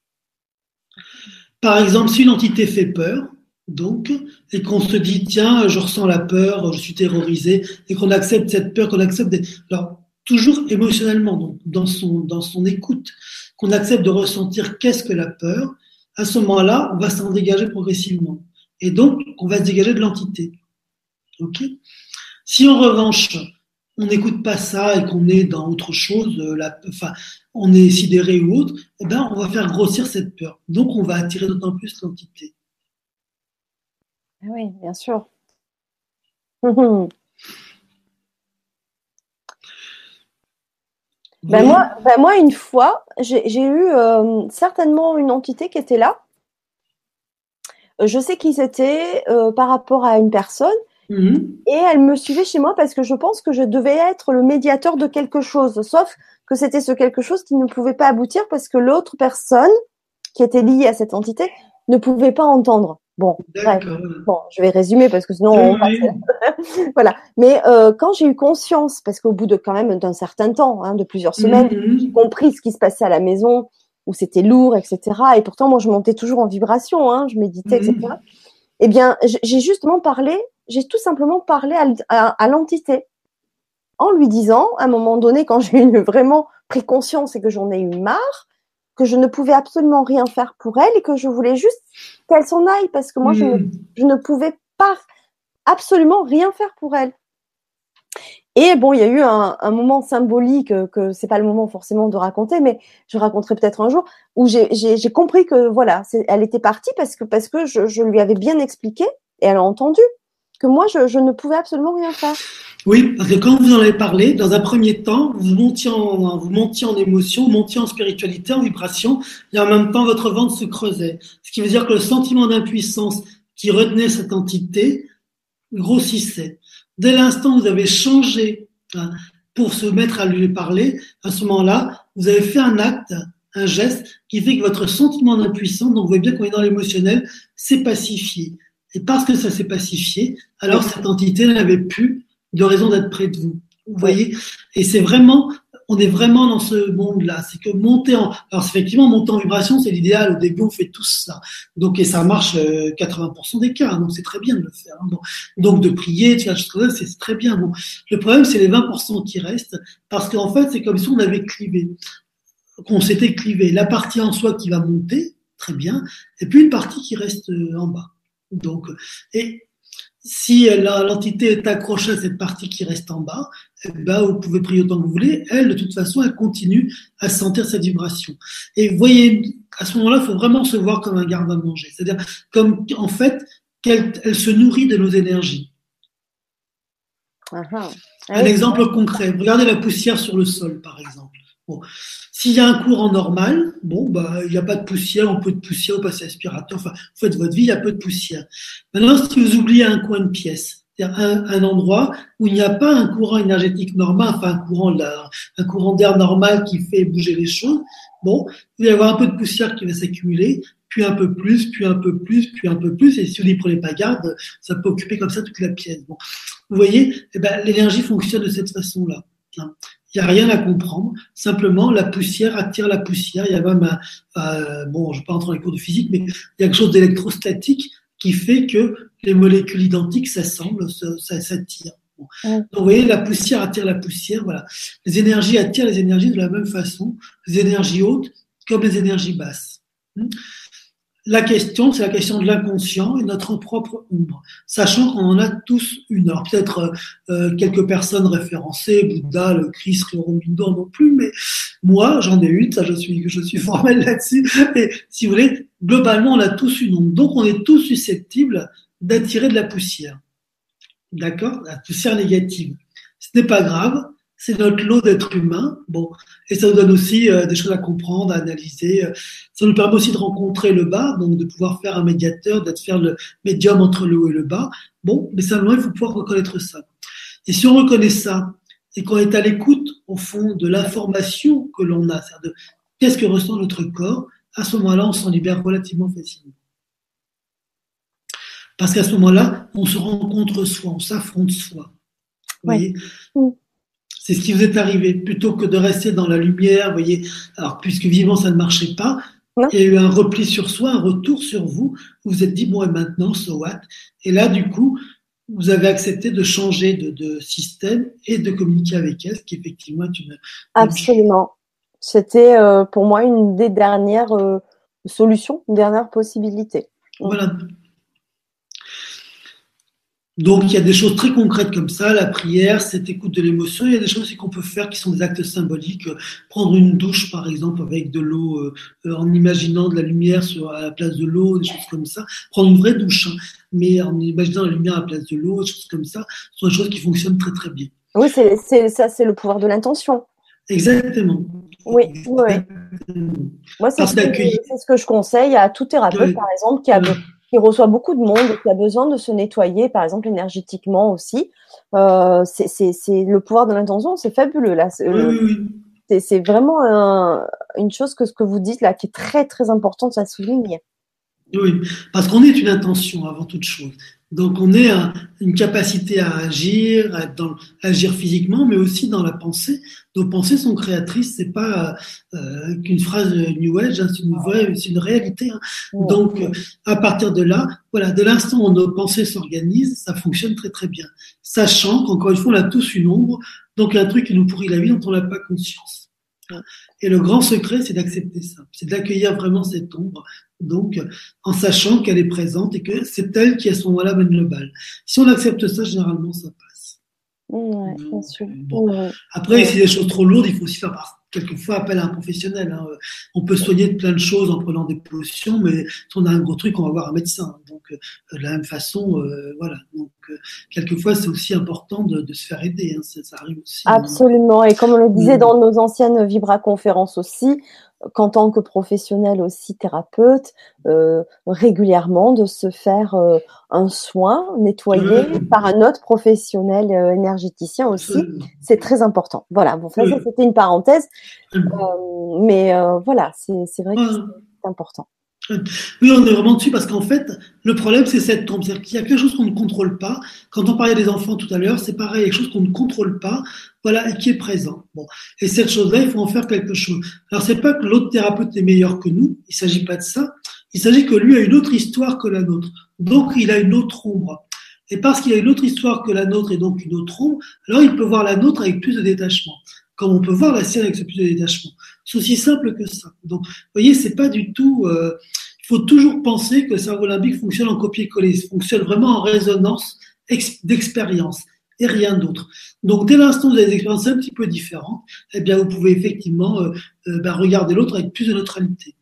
Donc, c'est là où c'est important. Donc, il y a Christelle qui nous dit oui, tout seul on va loin, mais à plusieurs on va plus vite. Oui, exactement, exactement. Mm. Et puis il y a des choses que tout seul on ne peut pas voir, parce que de toute façon, on n'a pas le feedback pour ça. Donc, euh, eh oui. Eh oui. Alors, il y a Nassera qui nous dit Ouais, du gros sel, de la sauge. Oui, ça me rappelle quand même nos anciennes Vibra-conférences et ateliers où on disait euh, tous les, toutes les techniques aussi pour se protéger. Oui, effectivement, ben, ça revient toujours. Oui, c'est ça. Ce sont des bases. En fait, voilà, c'est ça. Tout ce qui est énergétique, en fait, le gros sel, la sauge, les encens, les pendules, enfin les pendules en de forme, euh, euh, les, les, sons aussi, les sons tibétains. Oui, les clochettes, elles sont pas là ce soir. en fait, ce sont des éponges à énergie euh, négative, puisque ça fonctionne en copier-coller, que ça fonctionne en résonance. Les, les énergies basses résonnent avec les énergies basses, les énergies hautes résonnent avec les énergies hautes. Donc, dans un système qui est bas, si vous mettez une énergie haute, ben vous altérez le système qui est bas. Donc, il finit par tomber. Vous voyez? Et c'est comme ça qu'on ça fonctionne. C'est pour ça que toutes ces choses sont effectivement utiles euh, dans, tout ce qui est euh, en prise astrale. Sachant que la peur est le grand, grand vecteur de l'emprise. C'est aussi valable pour les pervers, on en parlera tout à l'heure. Donc, avoir peur des emprises astrales, c'est aussi une façon de leur donner du pouvoir alors qu'elles n'en ont aucun. Mais c'est juste la peur. Oui, oui, oui. Parce que la peur, ça génère ces énergies de peur dont se nourrissent pas mal de scories. Euh, alors, tout à l'heure, j'ai vu une question, alors je ne sais plus qui, parce que ça remonte très loin dans le chat, parce que ça bouge pas mal sur le chat. Euh, quelqu'un qui nous demandait, est-ce que vous pouvez préciser un peu ce que c'est le scorie? Alors en fait, il y a différentes, euh, je dirais qu'il y a dans l'astral, il y a différents degrés d'astral qui va donc des anges, des archanges, je vais commencer par le haut, des anges, des archanges, bon, qui sont euh, le haut astral. Dans le astral haut médium, il peut y avoir des gens bienveillants, une grand-mère qui va nous aider, ou simplement des entités bienveillantes qui sont là. Bon, dans l'astral moyen, il y a des gens qui sont, qui peuvent nous vouloir du bien, mais qui sont pas forcément des gens si gentils. On peut aussi avoir des grands-mères qui étaient un peu des garces, par exemple sur terre, mais qui, ou des grands-pères, pourquoi je parle de grand-mère, mais qui, euh, voilà, dans l'astral, conscience de certaines choses, sont un peu plus bienveillantes et voudraient bien nous aider, vous voyez. Donc, il y a ça.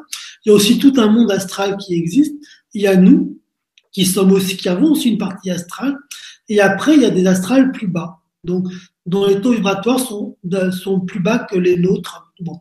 Et là-dedans, il y a d'abord les scories, qui sont euh, des énergies astrales un peu basses, je dirais, qui sont comme des poussières astrales, conscientes ou non, hein, mais qui ont une vie comme la poussière chez nous a une vie, ou, des amis, ou des bactéries euh, matérielles ont une vie. Bon. Au-dessous, il y a les entités qui sont plus lourdes. Hein. Au-dessous encore, il y a les fantômes qui sont encore plus lourds, qui sont euh, clairement enfermés dans l'astral, piégés. Enfin, l'âme qui doit être dans le haut astral est prisonnière du, euh, euh, bah, du bas astral. Et au-dessous, il y a les démons, le diable, enfin, plein de trucs. bon, voilà. Donc, il est peu, euh, je recommande pas de les appeler, voire même d'en parler. C'est comme la mafia. L'idée, c'est de ne pas savoir que ça existe. C'est le plus simple. Mais donc, les scories, c'est une espèce de poussière astrale qui est partout. Euh, certaines ondes de forme, certaines formes, certaines ondes de pensée, certains égrégores, dans des choses qui sont pas forcément, qui n'ont pas forcément une conscience c'est que nous, on associe au fond euh, la vie à une espèce de conscience, une âme qui est à l'intérieur de quelque chose et qui vit. C'est le cas pour les êtres humains, c'est le cas pour les animaux, pour la nature. Bon, mais maintenant, il y a aussi des entités ou des choses qui sont pas forcément, euh, euh où il n'y a pas forcément d'habitation. Par exemple, nos corps astrales, si on en croit la, la théorie des chakras et l'hindouisme, donc notre âme aujourd'hui dans le corps physique, enfin en partie en tout cas, et notre corps physique, bon, je parle dans la théorie des chakras, mais donc il y a un corps astral qui est au fond la masse de nos émotions, de nos pensées, de nos viandes, etc. Et puis il y a un corps dit causal où est en fait la patrie de nos âmes. Bon. Et en fait, quand on est mort, enfin, quand on est désincarné, nos âmes sont dans le plan causal, enfin nos âmes sont dans le plan causal, et quand on se réincarne, elles repassent par le plan astral, prennent nos corps astrales pour s'incarner dans un corps physique. Comme par exemple, pour aller du bureau à chez soi, on prend une voiture, il serait le corps astral, pour aller au bureau. Donc ces corps astraux, par exemple, quand l'âme ne les habite pas, donc quand ils sont simplement entre deux mouvements comme ça, peuvent être considérés comme des scories. Quelquefois, on pense contacter la grand-mère, enfin une, une, un ancêtre, et en fait, ce qu'on va capter, c'est son corps astral. C'est-à-dire qu'on va capter sa mémoire, qui est intimement reliée à la nôtre, puisque euh, bah, on a des choses en commun, mais l'âme de la grand-mère ne l'habite pas forcément. Elle peut être dans le plan causal, vous voyez. Donc on va capter son corps astral et aller chercher les informations dans le corps astral. Mais la présence de la grand-mère, son âme, sa conscience n'habite pas forcément ce corps à, l'instant, à cet instant-là. Il peut y venir, repartir. On sait que tout ça est mobile. Donc, euh, par exemple, quand on rêve, quand on dort et qu'on rêve, on pense qu'une partie de l'âme repart, euh, repart quelque part, et soit dans les plans astro justement, soit dans les plans causales, revient, enfin, voyez, fait un peu sa vie. Tout ça est beaucoup moins, euh, parce que nous, on est dans des corps physiques, dans des choses qui sont très concrètes, très matérielles, très fermées par la chair, donc on, vit au fond la vie à travers cette, euh, cette immobilité quelque part de l'âme. Mais l'âme voyage, elle n'est pas du tout dans cette mobilité-là. Donc, donc une scorie, c'est ça, c'est une espèce de poussière astrale euh, plus ou moins consciente en fait. Et quand on parle de scorie, tendance un peu négative quand même. Ouais. Mm. Après, il y a certaines personnes, euh, donc je ne vais pas lire euh, tous les commentaires, mais de façon générale, il y a des derniers commentaires qui nous disent, enfin, de façon générale, que la protection, entre guillemets, tu attires ce que tu crois devoir te protéger, en fait. Donc, c'est Ritana qui nous le dit. Mais après, je vais dire, par exemple, mon expérience que j'ai racontée tout à l'heure, euh, j'ai pas choisi, même si je me sentais complètement protégée, je faisais tout. C'est-à-dire qu'elle m'a choisi à un moment donné parce que elle pensait que j'étais peut-être la bonne personne pour transmettre un message aussi. Sauf que c'était une entité certainement très lourde et qui, moi, dans mon quotidien, me pesait énormément. Mais en même temps, euh, si vous voulez, euh, c'est, euh, moi, j'ai aussi toujours cru effectivement qu'on attirait, comme la pensée créatrice, que tout ça, euh, on pouvait aussi se protéger, rien qu'en ne croyant qu'on ne, qu'on a, ça ne sert à rien de se protéger puisque on n'attire rien de négatif. Vous voyez ce que je veux dire? Sauf qu'à un moment donné, on est quand même, enfin, c'est un peu complexe. Hein, je ne sais pas si je suis très claire à cette heure-là, mais euh, enfin, ce que je comprends, c'est que du coup, moi, moi, de cette expérience-là, euh, tout en étant euh, protégée et sans, sans forcément penser à, à ça, j'ai été euh, entre guillemets choisie pour euh, essayer de, sûrement de faire passer un message, sauf que je n'étais pas réceptive à ça parce que quand je rentrais chez moi, c'était très lourd. Sauf que je connais très bien mon, mon ma maison, c'est très cocooning, donc il y avait quelque chose qui n'allait pas. Mais tout en, enfin, comment expliquer ça? C'est que euh, même si euh, on, on, on, ne crée pas cette pensée de créer du négatif, enfin, ou d'attirer, tout en étant protégé, ça peut rien empêcher en fait. Enfin, je sais pas si c'est très clair. Oui, oui. En fait, mais vous parlez de deux choses différentes. C'est que je pense que la personne qui a écrit ce, ce, ce message, mmh. quelque part a raison. C'est qu'en voulant se protéger, au fond, euh, on va attirer quelque chose parce que ce qui se joue derrière, c'est la peur. Et la peur attire. Donc, c'est pas en se protégeant qu'on va couper ça puisqu'on se protège parce qu'on a peur. Parce qu'on a peur, on a des craintes. Oui, absolument. Exactement. Par exemple, si je veux me protéger des voitures, il est évident que dès que je vais m'approcher de la route, je serai en état d'esprit hein, qui va forcément attirer quelque chose. Donc, dans ce sens-là, il a raison. Mais vous, vous décrivez autre chose qui est l'ombre. C'est-à-dire que qu'on le veuille ou non, qu'on veuille se protéger ou pas, on porte des choses en soi qui sont et positives et dites négatives. Et que, effectivement, ces choses et positives et dites négatives attirent de façon totalement inconsciente des choses qui sont, vous voyez, qui, qui vont se nourrir, qui vont résonner avec cela. Si je suis un clochard alcoolique et je rentre dans un bar, je vois un autre clochard alcoolique et me dire, oh mon pote, comment tu vas?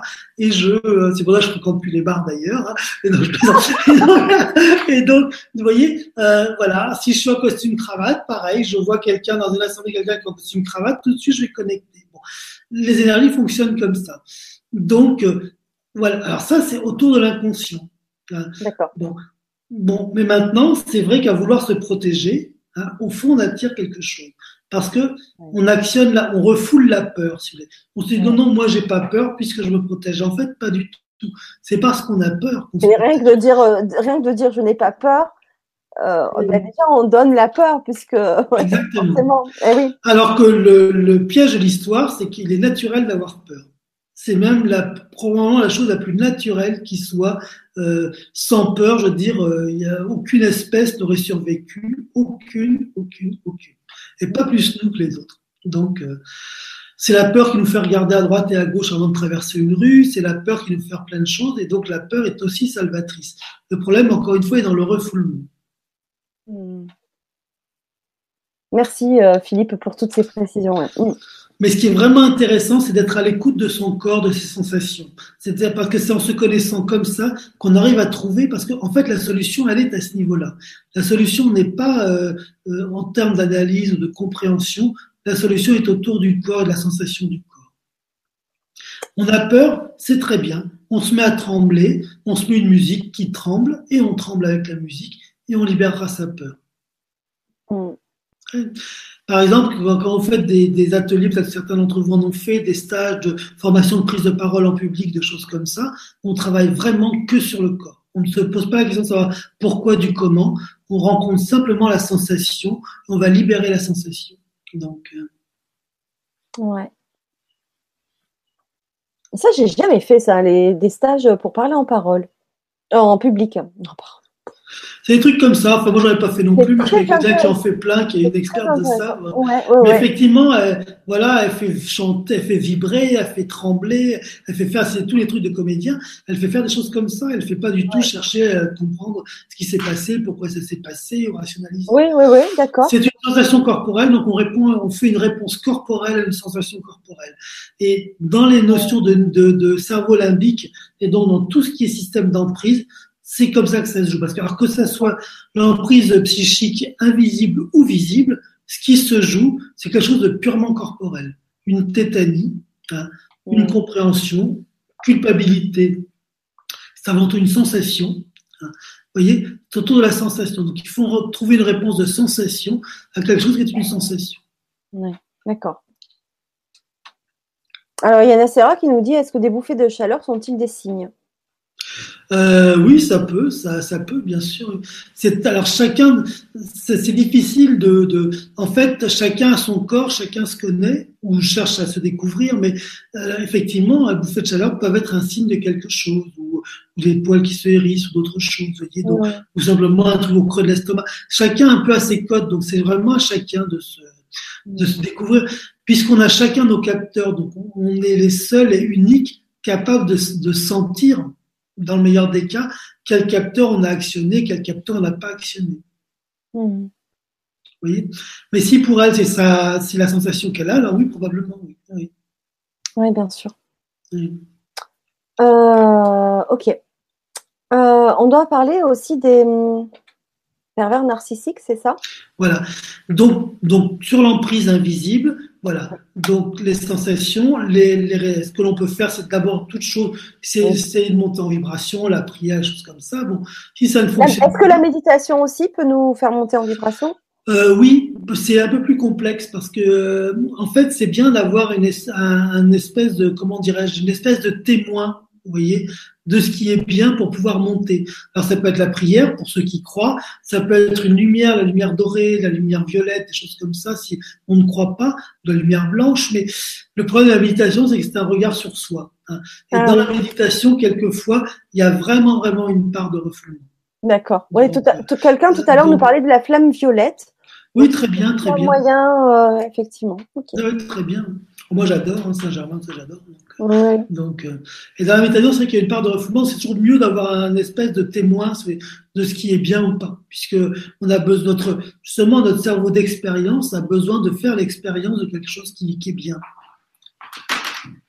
Pour ceux qui croient au Christ, par exemple, penser au Christ, ça va aller bien à un certain état d'être, un certain émotionnel, une liberté, une respiration. Donc, vous voyez, quelque chose de physique qui va s'opérer autour de cela. Bon, donc euh, utiliser cela, c'est parfait. Christ, c'est autre chose, hein, c'est pareil. Donc, c'est bien pour ça. Donc ça, c'est pour les emprises invisibles. Maintenant, il y a les emprises visibles, qui sont bah, les emprises psychiques du quotidien qui vont euh, bah, de la manipulation euh, moyenne dont j'ai parlé, qui sont euh, la pub, la société, etc., à des choses beaucoup plus contraignantes et toxiques. Si toutefois n'est pas toxique, on peut en débattre, mais bon, on va schématiser, qui sont tout ce qui est les systèmes de perversion et autres.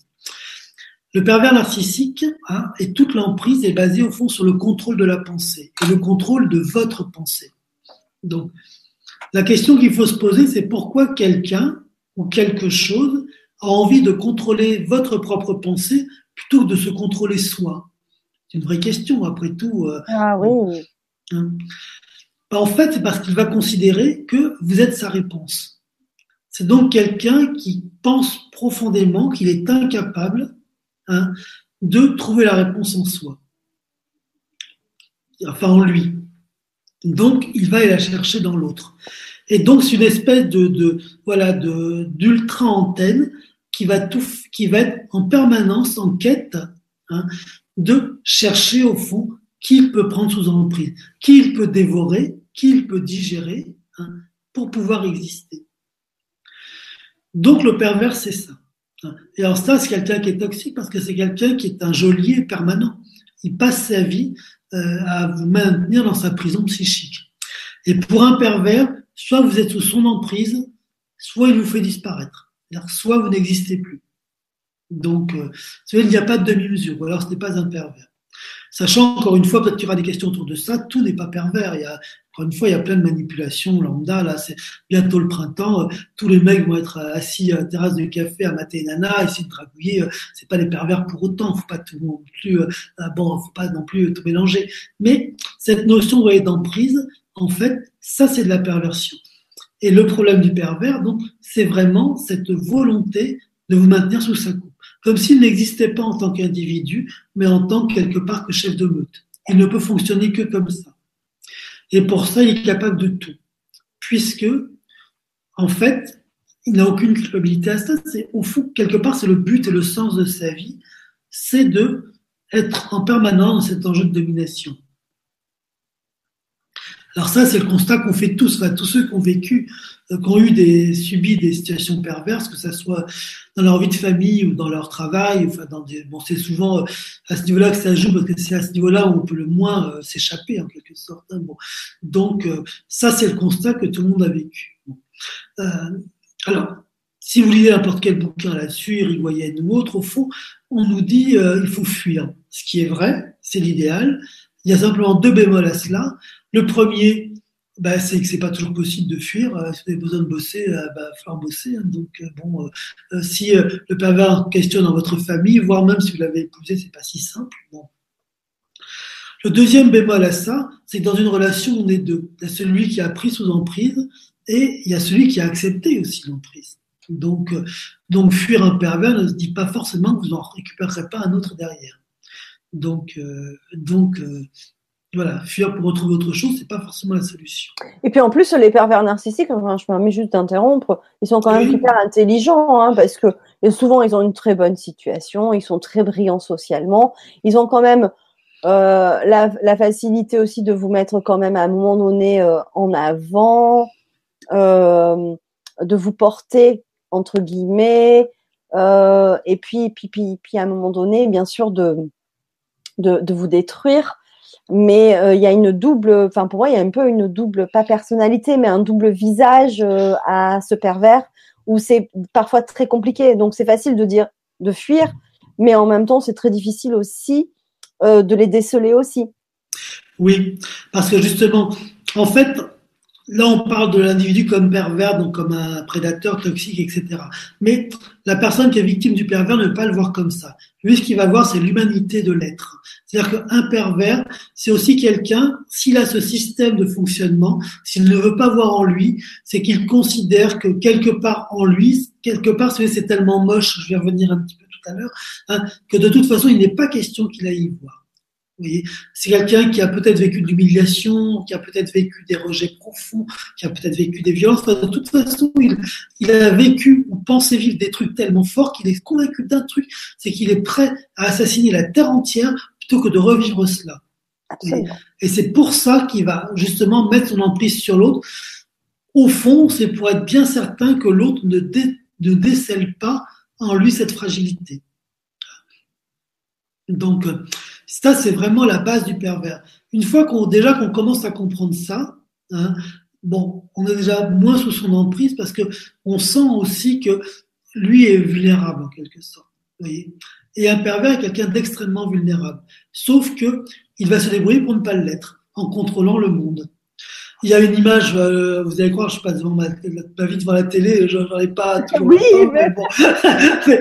Il y avait une image l'autre jour de Kim Jong, je sais plus combien, euh, deux, Will ou Sung, enfin le président de la Corée, qui était avec euh, le président, euh, le président euh, de la Chine. Là. Ils se sont rencontrés il y a pas longtemps et on voyait leur tête à la télé. Et moi, ce qui me faisait plus de rire, c'était la tronche du président chinois. Si vous avez l'occasion de regarder ça sur en replay, regardez la tête qu'il fait à côté de l'autre. Je peux vous dire qu'il est vraiment pas à la noce de l'avoir à côté, c'est le moins qu'on puisse dire. Voilà. Et l'autre, il parade, il est content. Il est arrivé par un système, à, alors dans cette occasion-là, à piéger le président chinois et à se montrer, à se trouver une légitimité internationale. Et l'autre tire une tête mais hallucinante, mais il est coincé. Alors, président chinois, c'est pas un ange. Dans le genre, euh, c'est, il peut donner des cours à pas mal de gens, hein, donc euh, c'est pas du tout, euh, je, voilà, je le défends pas du tout, c'est pas ça. Mais là, c'est vraiment on voyait vraiment à quel point il s'était fait manipuler, enfin pas manipuler, c'est des enjeux politiques qui fait qu'il était obligé de se montrer à côté de ce type qui visiblement il déteste, il méprise, etc. Et l'autre était là en train de parader, enfin c'était très très impressionnant. Là on est vraiment dans un système pervers, vous voyez. Mais si ce Kim Jong-il, je crois que c'est il celui-ci, écoute vraiment son ressenti, ce type est, euh, avant de détruire les autres, se, se détruit lui-même donc, enfin, est complètement pas à l'écoute de, ses désirs, de ses envies, de, ce qu'il est. C'est un pauvre type. Il, il met, euh, enfin, il, il rend exsangue un peuple entier. On est bien d'accord, mais dans son intime, c'est un pauvre type. Et le pervers, dans son intime, est un pauvre type. Il a d'une intelligence redoutable. Oui. Si vous êtes d'entre ses griffes, c'est que de toute façon, euh, bah, vous êtes dans sa sphère, c'est vous êtes sous son emprise, donc euh, euh, c'est pas si évident à, déceler, mais c'est vraiment quelqu'un qui va tout faire pour ne pas se rencontrer. Ah ouais, ah ouais. qui va se fuir. Ah bah absolument.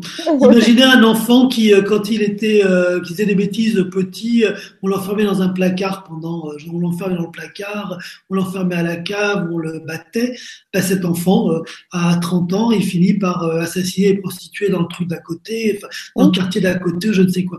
Et, et il va préférer exprimer cette souffrance en faisant souffrir l'autre que de rencontrer sa propre souffrance convaincu que de toute façon, quoi qu'il fasse, ça sera jamais pire que ce que lui-même a vécu. Alors c'est vrai ou c'est faux, hein, bien sûr, mais il est convaincu de ça. Il est prêt à ne pas revivre cela. Et d'ailleurs, les pervers sont les rares qui se suicident. Curieusement, un bon masochiste qui subit plein de choses ne se suicidera pas forcément. Les pervers, eux, quand tout est perdu, se suicident. Donc, c'est vous dire à quel point ils préfèrent fuir, au fond, leur réalité intérieure que de l'affronter. Donc, alors, la première chose difficile à vivre avec un pervers, c'est de le détecter. Parce que c'est pas si simple, parce que d'abord, c'est quelquefois des gens très séduisants, très séducteurs. Donc, ils sont merveilleux partout, euh, sauf euh, face à sa victime, évidemment. Donc, euh, et puis c'est des gens où on sent qu'ils sont vulnérables, qui sont qui sont pas toujours méchants, ils ont même un bon fond. Vous voyez, on va sentir tous ces trucs-là, et tout ça va faire qu'on a du mal à détecter le pervers. Ça, c'est la première chose. On va avoir d'autant plus de mal à, l'affronter que, après tout, euh, il n'a pas que des mauvais, mauvais euh, enfin, il n'a pas que des défauts, que des, il n'a pas que des mauvaises choses en lui. Bien sûr. En fait, alors, le premier travail à faire, c'est de se dire que si. Euh, en tant que psy, n'importe quelle personne peut venir dans mon cabinet, y compris un pervers, et je vais rencontrer, son intime et de partager sa souffrance pour faire en sorte qu'il aille mieux. D'accord? Maintenant qu'en tant qu'être social, c'est-à-dire qu'en tant qu'individu, euh, euh vivant, étant dans la vie, euh, non. Il y a des lois, Hein. Il faut être à l'écoute de ses lois. C'est deux mondes différents. Si on est face à un pervers, qu'il aille se soigner, rassurez-vous, ils ne le font jamais. Hein. qu'il aille se soigner. c'est ça, ok, c'est son, son truc. C'est la victime qui va se soigner en fait. Mais en revanche, il faut vraiment accepter de mettre un stop. Parce que si vous ne mettez pas de stop, de toute façon, il n'y en aura jamais. Jamais, jamais. Et c'est vraiment le jeu du chat et de la souris. Euh, donc un pervers vous détruit jamais complètement parce que vous tuez, ça serait ne plus avoir son jouet, parce qu'il s'agit de ça. Hein. Donc il fait toujours en sorte que vous restiez un peu en vie, sauf si vous ne l'intéressez plus. Alors là, effectivement, il, il ira vers quelqu'un d'autre. Donc c'est vraiment des prédateurs, c'est vraiment des gens, il faut vraiment euh, pouvoir entendre ça et reconnaître ça. Ce sont aussi des êtres humains, avec leurs souffrances, avec leurs difficultés, avec leur vie, c'est vrai. Donc, mais ça se passe ailleurs. Dans un cabinet, dans, dans un autre contexte, mais dans cette relation pervers-victime, il faut vraiment mettre du sens et de la loi, pas de la générosité. Parce qu'un pervers, puisqu'il se coupe des émotions et de la culpabilité, n'est pas dans la générosité. Donc, apporter de la générosité à quelqu'un qui n'en a pas, c'est lui donner, euh, c'est de le nourrir. Et nourrir notamment le fait qu'il va, qu'il va chercher à vous détruire. Est-ce que vous avez déjà vu dans votre carrière un, un pervers narcissique qui a réussi euh, à changer. Parce que souvent on, dit de par mes lectures euh, qu'un pervers narcissique n'en a tellement pas conscience. En fait il continue avec comme vous dites avec une autre victime hein, si l'autre ne l'intéresse mmh. plus. Euh, et du coup il en a il a jamais conscience finalement de ce qu'il fait de ce qu'il est de ce qu'il fait de détruire d'autres personnes euh, du coup, est-ce que quand même, il y a un petit espoir pour certains pervers de euh, suivre une thérapie et de changer? Alors, si vous voulez, moi, je, me définis vraiment comme un chercheur, plus que comme un thérapeute. comme un thérapeute aussi, non, mais avant tout comme un chercheur. Bon, en plus, euh, chaque personne est différente, donc chaque, chaque, relation thérapeutique est vraiment une recherche. Bon. Donc, en fonction de ça, j'ai presque envie de vous répondre oui. Maintenant, je pense que la réponse est non. Dans le sens où même un pervers qui intégrerait cette relation de changement, déjà ne serait plus pervers, si vous voulez. Mais c'est vrai que c'est vraiment rarissime, rarissime. On les voit quelquefois débarquer dans le cabinet, mais quand c'est le cas, c'est qu'ils sont vraiment en vrac, bah, vraiment détruits parce que leur monde s'est écroulé. Ça arrive. Hein. Euh, par exemple, un pervers euh, euh, peut avoir très besoin, on le voit ça dans les couples par exemple, où dès l'instant où la victime prend conscience et s'en va, vu que le pervers refuse la culpabilité, ça le détruit complètement. Bon. Et là, il va aller dans un cabinet de thérapeute et en deux trois séances, il va il va se prouver que c'est pas lui qui avait tort, mais la personne qui est partie, et il va recommencer son truc. Donc c'est très très rare qu'il puisse changer. Et de toute façon, même si c'était le cas, il vaut mieux considérer que non. Parce que sinon, ça maintient la destruction, si vous voulez. Donc, imaginez qu'un pervers peut changer, c'est rester sous son emprise. Eh Et de ce point de vue, il ne peut pas. Oh. Parce que tant qu'il a quelqu'un sous emprise, il ne changera pas. Donc, euh, ça, c'est sûr aussi. Oui. Alors, je voulais répondre à Vire, la vite fait, euh, faire mhm. une parenthèse, euh, qui nous dit, s'il vous plaît, comment prouver au tribunal ou au JAF que ce milieu toxique est anxiogène, voire dangereux pour les enfants, entre guillemets hypersensibles, obligés d'y retourner la moitié des vacances et des week-ends? Euh, moi, je peux y répondre de mon côté parce que je suis passée par là avec euh, avec mon fils. Il euh, n'y a aucun moyen de prouver. Moi, j'ai jamais rien prouvé. Euh, j'ai juste, au bout d'un certain nombre d'années, pris conscience grâce à l'expérience de quelqu'un d'autre ce que je vivais, puisque moi, j'ai été coupable pendant des années jusqu'au jour où j'ai compris qu'il existait des manipulateurs, des pervers narcissiques, etc., etc. Donc je me suis dit, ouh, je n'en ai pas dormi de la nuit. Je me suis dit, waouh, je ne suis plus coupable. En fait, il existe des personnes très, très euh, bah, nocives, toxiques, etc. Donc je fais vite un résumé. Hein. Et, euh, et du coup, je me dis, ah, et mon fils dans tout ça? Et euh, en fait, euh, ben moi, j'ai laissé en fait l'expérience euh, faire, euh, l'expérience de chacun que ce soit de mon fils et de moi, parce que je me suis dit, si c'est toxique pour moi, peut-être que ce n'allait pas pour mon fils. Et au bout de quelques années, mon fils a fait son choix et s'est rendu compte d'eux sans que moi je ne dise quoi que ce soit. Je n'ai jamais prononcé ce mot-là. Mais par contre, prouver, c'est très très compliqué. Enfin, pour moi, hein, de ma part, je pense que c'est un peu de l'énergie perdue pour rien parce que si on reste juste honnête, enfin, moi j'ai vécu beaucoup de procédures différentes euh, et euh, très intrusives aussi dans, dans, ma vie privée. Et en étant juste euh, moi, c'est très bien passé parce que finalement, je me suis aperçue qu'il y avait quelques failles de l'autre côté et que les gens que j'ai pu rencontrer que ce soit le JAF, que ce soit les assistantes sociales, etc. Il y a toujours eu quelque chose où ils sont aperçus de quelque chose. Voilà, même si on mmh. peut pas prouver, mais voilà, ça, a toujours été quand même plus ou moins dans mon sens, euh, parce qu'après je suis restée juste moi, sans justement porter, comment dire, le, le poids de la culpabilité sur l'autre. Voilà. après, chacun son expérience et chacun fait comme il veut, mais c'est vrai que après ça reste très compliqué aussi, voilà. Ce qu'il faut considérer, c'est qu'un pervers, c'est quelqu'un qui a toujours raison et qui met toujours, toujours au fond le réel de son côté.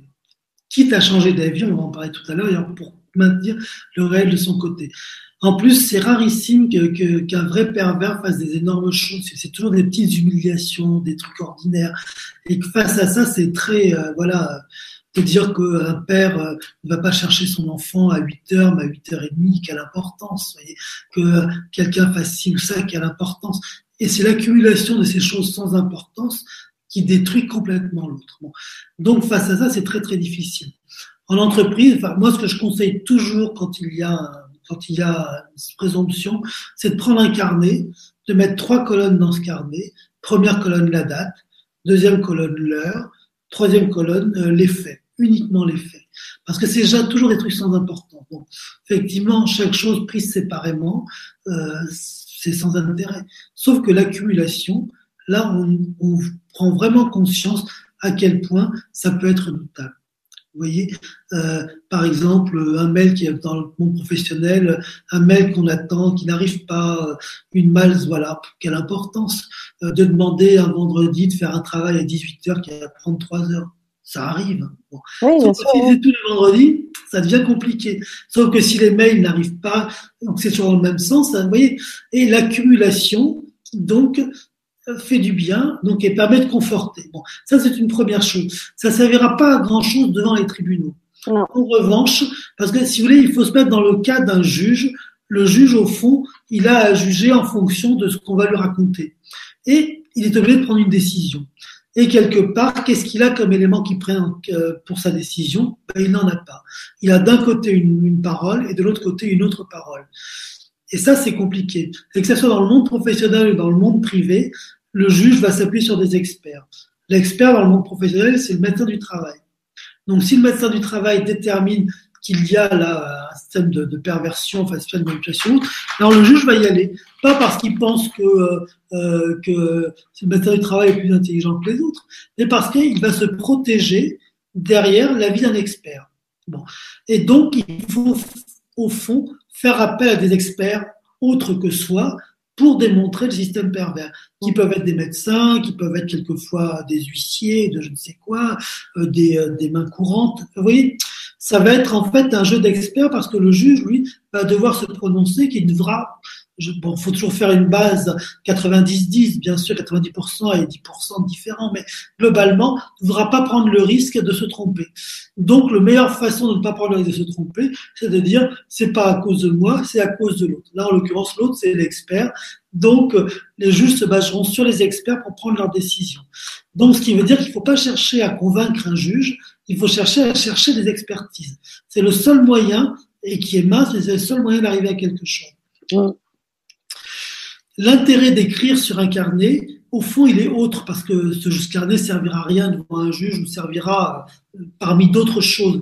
En revanche, il va servir à autre chose, c'est que vu que le pervers joue sur l'emprise psychique et sur la peur pour exister, si vous êtes uniquement sous son emprise, eh ben, il est là.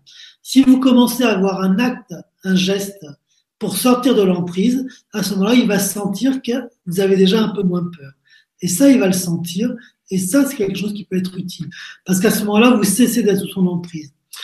Parce que le pervers, c'est quelqu'un qui émet toujours le doute, la culpabilité. Donc, tant qu'il y a doute, euh, ah, il n'est pas si méchant, ah, c'est bon. Effectivement, il aura toujours ce jeu. Si maintenant vous avez un carnet avec quelques pages remplies où il pourrit la vie toute la semaine, euh, le doute va être nettement moins important. Et là, vous, vous allez commencer à avoir une autre attitude aussi, vous voyez, beaucoup plus forte, beaucoup moins, euh, beaucoup plus dans le ressenti de quelque chose quand même où là vous vous rendez bien compte qu'il se passe quelque chose. Et ça, lui va sentir que vous lui échappez.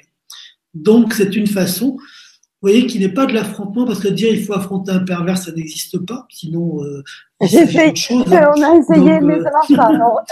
donc, euh, donc là, vous voyez, c'est plutôt en termes d'attitude et toute la, la, façon de gérer les pervers, c'est autour de ce chose subtile, vous voyez, comme ça. Chercher à démontrer à un pervers qu'il a tort, c'est perdre son temps, autant euh, vider un océan avec une cuillère. En revanche, changer son regard, voyez, en lui en se disant simplement là, je vais lui défoncer la tête, sans rien dire, bien évidemment. Hein. Ça, c'est quelque chose qui peut le faire changer. C'est quelqu'un qui est sensible à l'environnement, hein, qui est sensible en fait à, l'invisible, aux énergies, puisque c'est de ça, c'est ça qu'il utilise pour maintenir son emprise. Donc, si l'environnement change, il va le sentir aussi. Et à ce moment-là, il peut changer. Il peut changer dans le bon sens? Ah, Il peut changer dans le sens qu'il peut euh, vous avoir, il peut relâcher l'emprise. D'accord. Un pervers ne faut pas, par définition, selon un pervers ne change pas. Euh, euh, c'est plus ou moins vrai, encore une fois, mais le simple fait d'imaginer qu'il peut penser, c'est lui donner, qu'il peut changer, pardon, c'est lui donner du pouvoir. Donc il faut considérer qu'un pervers ne change pas. Hmm. Parce que sinon, vous allez subir pique-pendre dans l'espoir qu'un jour, ça sera meilleur. Or, ça ne sera jamais meilleur. Donc, surtout, surtout s'il a quelqu'un sur qui il peut, il peut exercer son pouvoir. Donc surtout s'il peut continuer à ne pas se regarder en face et ne pas regarder sa souffrance à lui. Vous voyez? Eh oui. Donc il y a Vire qui nous dit merci de vos conseils. Oui, c'est vrai que c'est de, de, bons conseils. Oui. C'est vrai que euh, si je vous avais connu avant, j'aurais tout noté. Euh, d'ailleurs, j'avais eu l'idée de, tout noter. Mais euh, voilà, c'était un peu trop tard. Mais c'est vrai que c'est une bonne idée ce que vous dites. Ah oui, c'est vraiment, je vous dis, ça, ça sert jamais, ça sert qu'à soi. Mais donc, il s'agit vraiment pas d'imaginer qu'on va le montrer devant un tribunal. En plus, c'est une bonne façon de ne pas le faire. Mais c'est vraiment pas le but. Le but, c'est de prendre conscience, de se dire, ah oui, c'est vraiment un salaud. Parce que le jour où on prend conscience de ça, mais vraiment avec des oh. preuves en main, à ce moment-là, croyez-moi, ça change tout. Et tant qu'on ne se dit pas ça, alors il y aura toujours de bonnes, il aura toujours de bonnes raisons. Il est fatigué, il va pas bien, il a eu une enfance malheureuse, la vie c'est dur, il y a ci, il y a ça. Il y aura toujours une bonne raison. Mais quoi qu'il en soit, euh, un salaud est un salaud. Il faut vraiment le voir comme ça. Encore une fois, on parle vraiment de conditionnement, d'attitude, de posture. Les personnes derrière, c'est différent, tout le monde a une âme, tout ça. Bon. Et là, on parle vraiment de choses très très concrètes, donc qui est vraiment le positionnement d'un individu par rapport à d'autres, par rapport à la société. Et ça, faut vraiment le voir comme ça. Euh, Et alors, euh, de ce fait, est-ce qu'il y a des moyens, des solutions pour se libérer de ces emprises-là Exactement. La première solution, donc, elle est très concrète, c'est d'écrire. C'est, vraiment de, de, faire des choses très concrètes. Bon. La seconde solution, la seconde chose qu'il va falloir faire, c'est d'apprendre, au fond, à faire confiance à sa, son propre psychisme et à ses propres perceptions. Il faut considérer que le but ne sera jamais de l'affronter. Pour une raison simple, c'est que ça ne sert à rien. Donc, euh, euh, vous pouvez prendre des cours de Krav Maga dans le but de lui casser la figure. Ça, c'est une option. De Krav Maga ou de, karaté dans le but de lui casser la figure.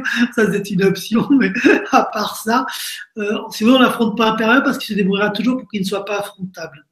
Euh, il y a des gens, par exemple, on en connaît tous, ils se débrouillent toujours pour qu'on ne leur dise pas leur cas de vérité. C'est impossible. Donc, euh, parce que ils organisent l'espace psychique pour qu'on ne le fasse pas. Donc on ne peut pas l'affronter, c'est impossible. Donc la seule chose, c'est d'apprendre au fond hein, à être en soi et à revenir en soi. Une fois qu'on comprend qu'il y a une emprise psychique de l'autre côté, alors on peut tout à fait imaginer qu'on a la tête sous le boisseau comme ça. Voilà. Dans un premier temps, il faut apprendre à respirer hein, en sentant qu'on a cette emprise sur soi. Vous voyez? En fait, donc c'est d'accepter, c'est surtout pas de rejeter le système, de toute façon il existe, hein, bon, donc bon, mais de sentir simplement, de prendre conscience de sa respiration dans cela. Parce que le simple fait de mettre un grain de sable dans l'engrenage, à travers la respiration ou à travers cette écriture, ça va déjà changer la donne.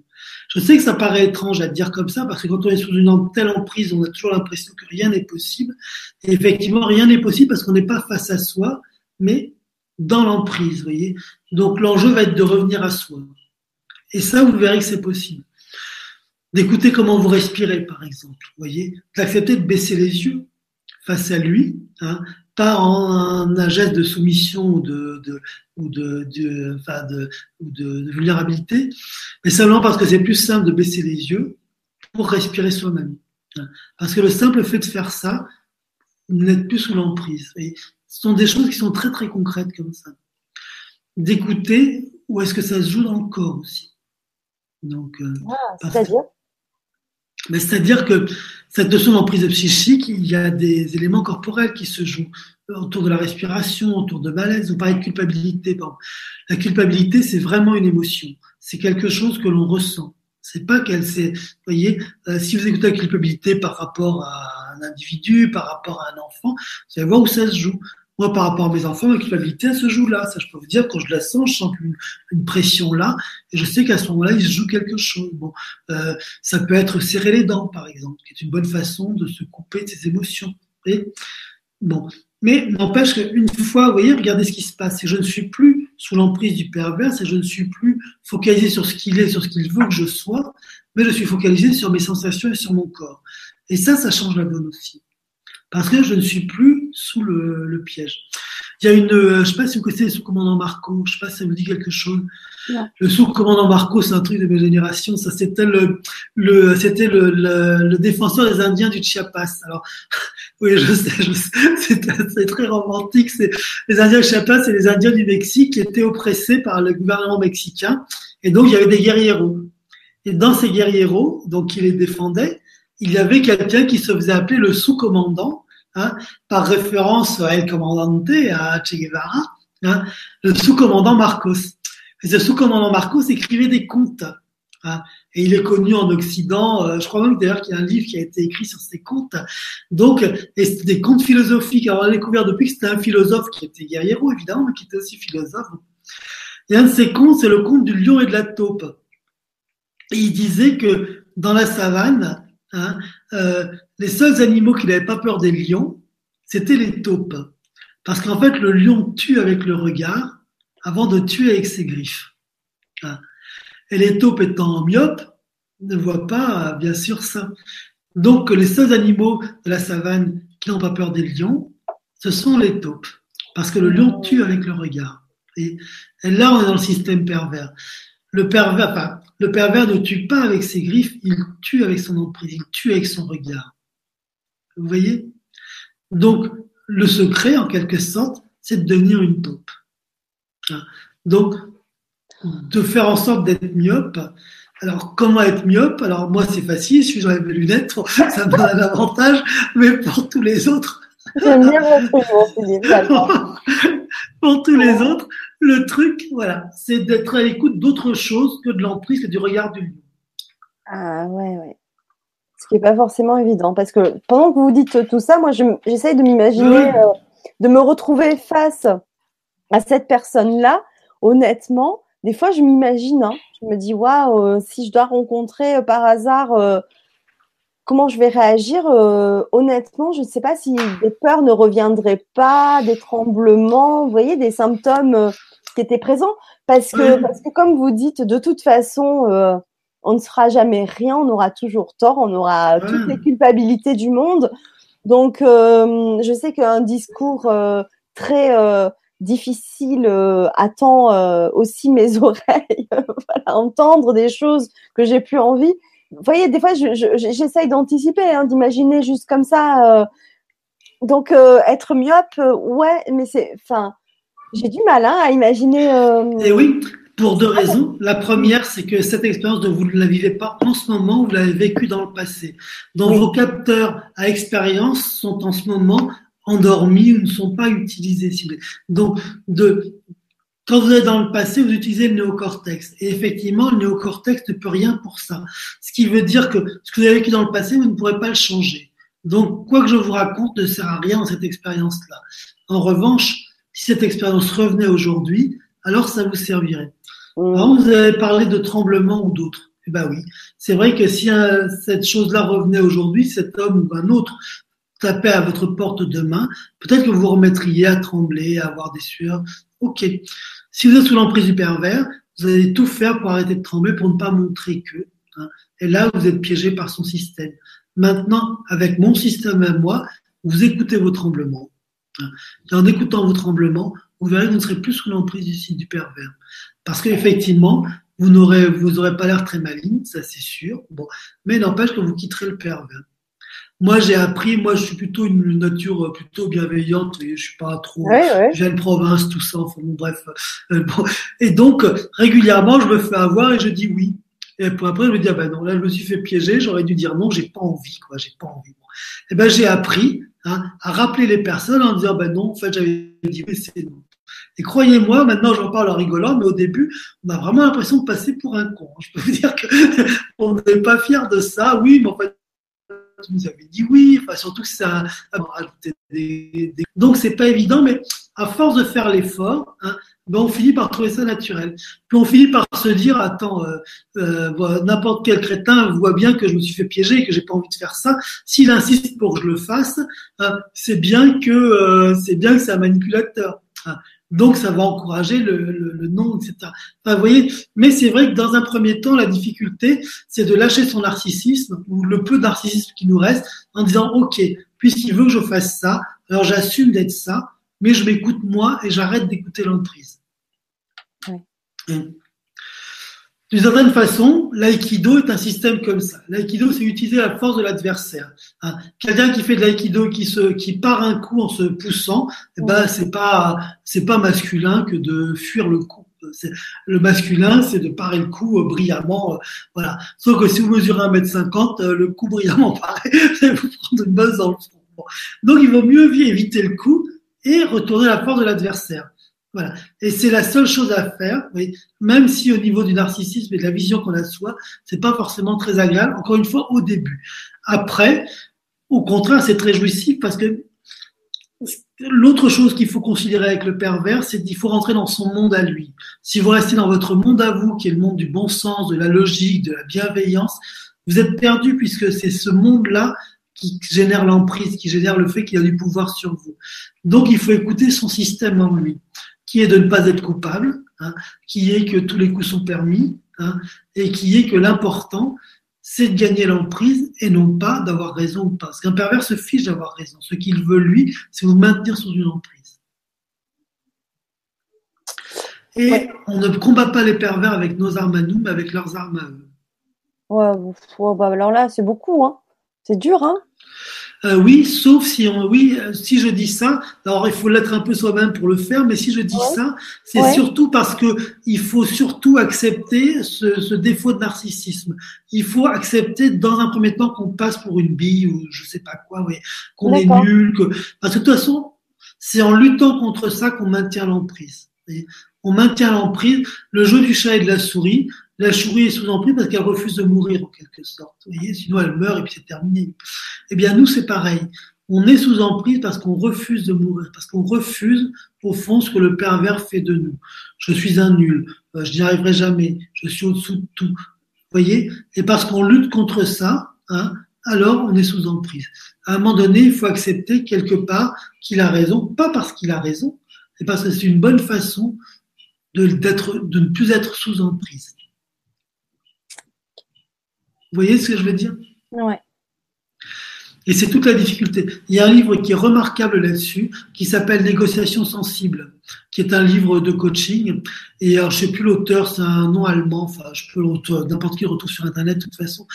Surtout, c'est un livre qui a été écrit par quelqu'un qui s'occupait de prise d'otage. C'est un négociateur de prise d'otage qui désormais fait du coaching et qui a mis, qui a adapté donc les techniques de preneur d'otage aux techniques du coaching. Hein. Et dans les techniques de preneur d'otage, on est dans des systèmes pervers et de contre-perversion. Euh, et notamment, il donne des exemples. Il dit par exemple qu'un preneur d'otage, il faut le faire parler. Si le preneur d'otage vous dit ah je vais la tuer, et eh ben vous lui demandez ah oui et comment vous allez la tuer? Ah. dans le but de le faire parler. Voyez. là, on est dans une contre-perversion qui est tout aussi perverse quelque part, bon, mais c'est le seul moyen de fonctionner. Voyez si vous restez en essayant de dire, mais non, il ne faut pas la tuer pour ci ou pour ça. oui, ça marche pas. Oui, ça marchera pas. Oui, d'accord. Donc, encore une fois, ce qui fait la différence, c'est est-ce que l'autre existe ou pas. C'est toute la différence. Parce que sinon, les, systèmes sont les mêmes. Euh, euh, un parent, par exemple, qui, euh, laisse son enfant faire une erreur, sachant qu'il va faire l'erreur, parce que ça va lui permettre de mieux comprendre plus tard qu'il ne faut pas faire cette erreur. Bon, on peut se demander, c'est pas une manipulation, c'en est une. Mais en même temps, l'enfant existe. le parent fait pas ça uniquement dans le but de dominer son enfant. Il faisait dans un acte d'amour exactement les mêmes gestes. Hein. Dans un acte d'amour, voilà, pour permettre à l'enfant de comprendre. Vous, vous comprenez? Absolument.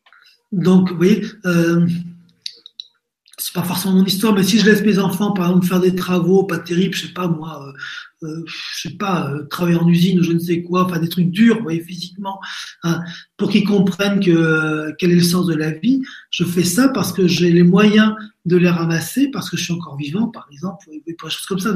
Autant qu'ils fassent leur expérience maintenant pour qu'ils puissent être un jour autonomes et libres, Hein, plutôt que de bah, plutôt que de se retrouver seul euh, une fois j'aurais disparu puisque naturellement ils mourront après moi. Vous voyez, à ce moment-là l'enfant existe. Maintenant je pourrais faire la même chose uniquement dans le but de les voir souffrir. Vous voyez, euh, vous voyez ce que je veux dire euh, Bon, la différence c'est est-ce que l'autre existe ou pas?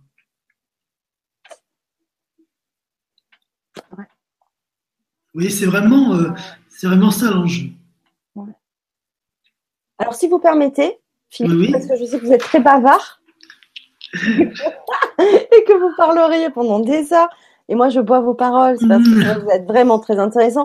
Mais si vous voulez bien, vu l'heure, on va peut-être à poser quelques questions. Oui, oui, bien sûr, oui. Euh, donc, sur le forum, j'ai Laurence qui nous dit. Alors, il y a plusieurs messages de Laurence. Donc, bonsoir. Je consulte une énergéticienne qui me dit régulièrement que je manque d'ancrage. Euh, pourtant, avec les tâches ménagères, je pense être suffisamment ancré puisqu'on s'ancre en faisant des actes physiques, n'est-ce pas? Que dois-je faire de plus pour m'ancrer d'après vous? Donc il y a une suite aussi à la question de Laurence. Il y a quelque chose que je ne comprends pas. Je rencontre trop souvent des personnes alcoolisées pour que cela soit le hasard. Dans les magasins, dans la rue, n'importe où on fait. Même mon mari m'a dit que lorsqu'il se balade, il ne tombe pas sur ces personnes. Il est vrai que je ne supporte pas les gens qui souffrent d'alcoolisme. Mon père l'a été pendant mon enfance, mais je lui ai pardonné. Que dois-je comprendre de ces rencontres? Il y a deux choses. La première chose, c'est l'ancrage. Effectivement, bon, j'en ai, c'est vrai, j'aurais dû employer ce terme parce que je n'ai pas fait, mais de revenir à soi, c'est être ancré. En fait, l'ancrage, c'est quelque chose de purement physique. La première chose qu'il faut savoir, c'est qu'il n'y a pas un seul ancrage. Il y a un ancrage par personne. Alors, moi, je ne sais pas qui est Laurence, hein, c'est ça. Je ne sais pas qui est son énergéticienne, mais ce que je sais, c'est que la façon que Laurence a de s'ancrer n'est pas la même que la mienne, n'est pas la même que celle de son énergéticienne.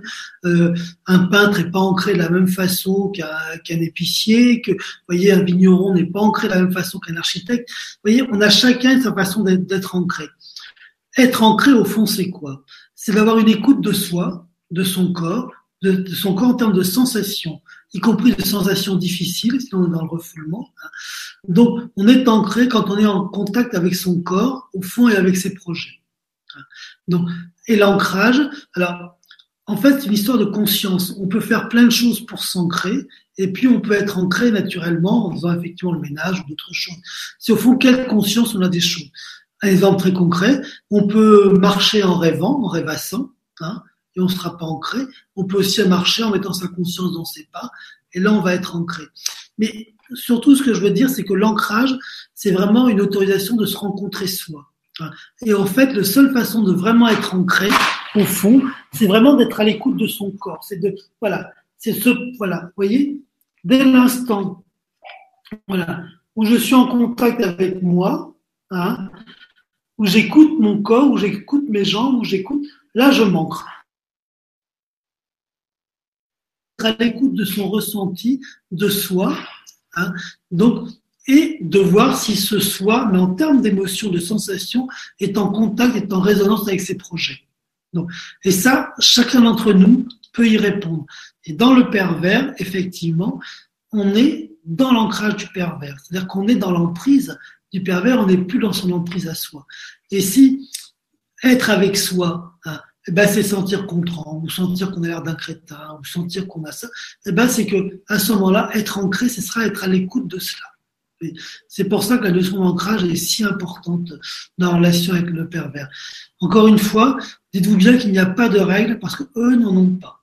dans ce contexte-là, la seule règle, au fond, qu'ils ont, c'est de fuir leur propre souffrance en pourrissant la vie des autres.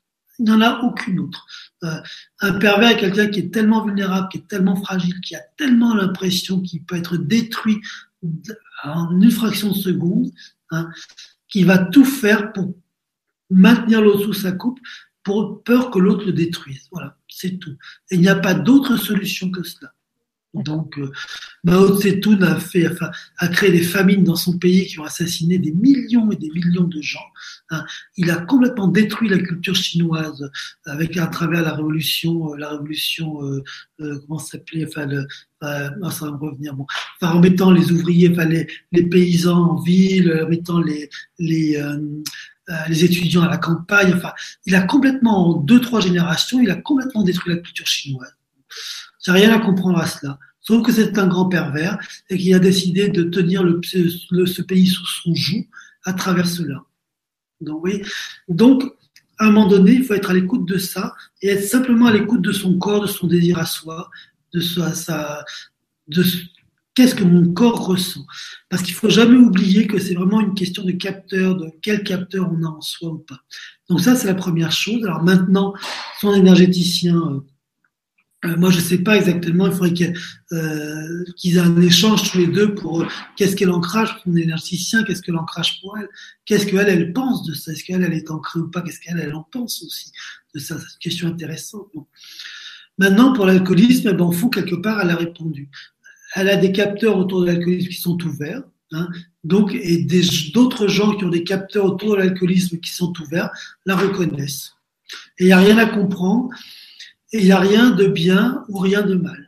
C'est euh, voilà, euh, euh, ça fonctionne comme ça.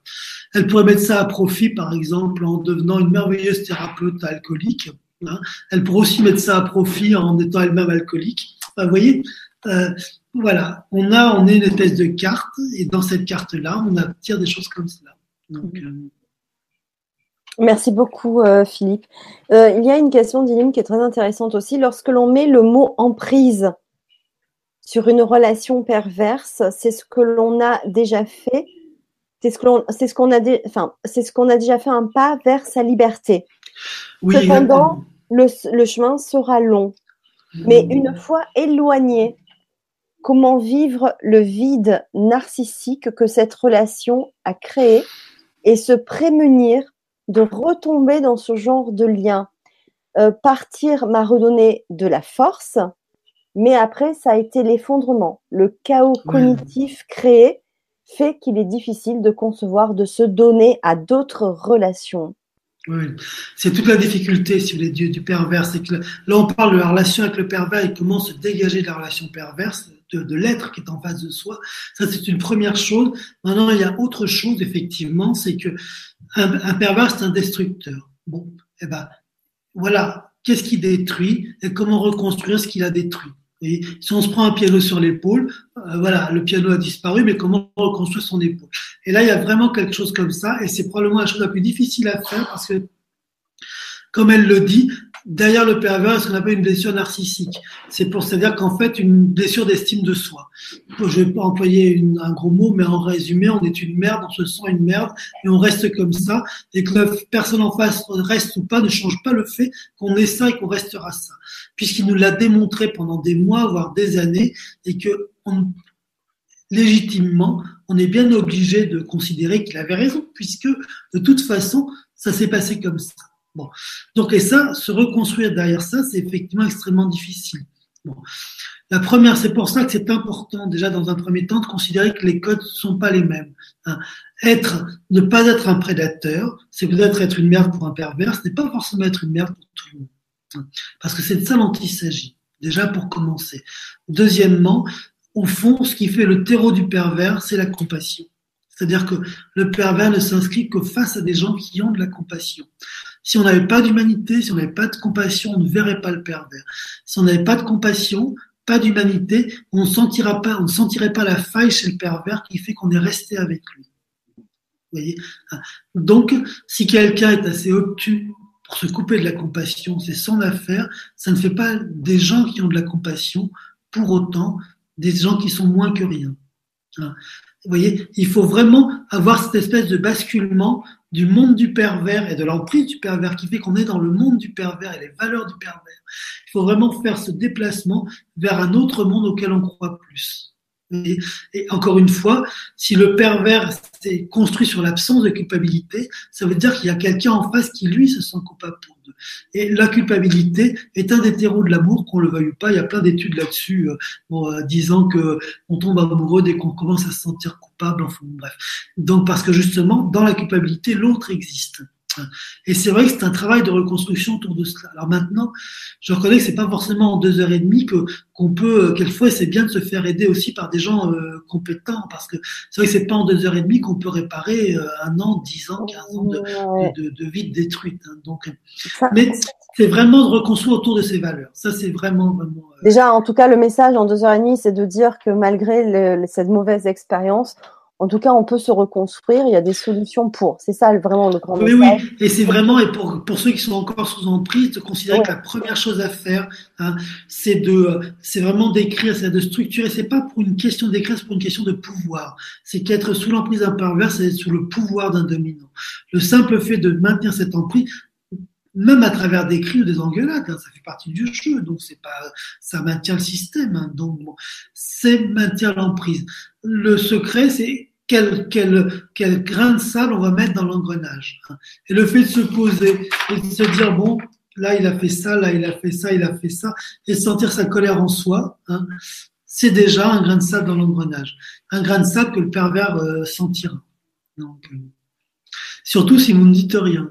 Si vous dites des choses du genre euh, j'écris ou si vous dites effectivement il va interagir avec ça, mais si vous ne dites rien, vous le laissez dans le doute, là pour lui c'est terrible, c'est vraiment terrible. Et ça se fait. La seconde chose à faire, c'est vraiment cette notion d'ancrage, de revenir à soi. Voilà. Qu'est-ce que ressent mon corps hein? D'accepter que de toute façon, euh, vous avez passé pour un nul à ses yeux, mais rassurez-vous, vous passerez pour un nul à ses yeux, c'est pas le débat. Mais si vous voulez trembler, mettez-vous à trembler. N'hésitez pas. Si vous voulez pleurer, mettez-vous à pleurer. Ce n'est pas grave. Ce qui est important, c'est de revenir à vous. Oui. Donc, oui. Et c'est vrai que euh, enfin moi de par mon expérience, finalement cette expérience euh, malheureuse euh, m'a permis justement euh, de me reconnecter à moi. Voilà. Oui, oui, oui. Et, et, que de belles choses après, évidemment. Donc effectivement, le message vraiment, c'est que tout, tout espoir est permis du, du moment que voilà, on se, on s'ancre et on se reconnecte à soi. C'est vraiment très fort ce que vous dites, Philippe. Euh, pour tous ceux qui, comme vous dites, sont peut-être encore sous emprise ou tout juste, en fait, on n'en a pas conscience, hein, voilà, parce que euh, voilà, peut-être qu'à un moment donné, on n'est pas conscient de ça, se faisant toujours coupable, mais on ne sait pas en fait euh, comment.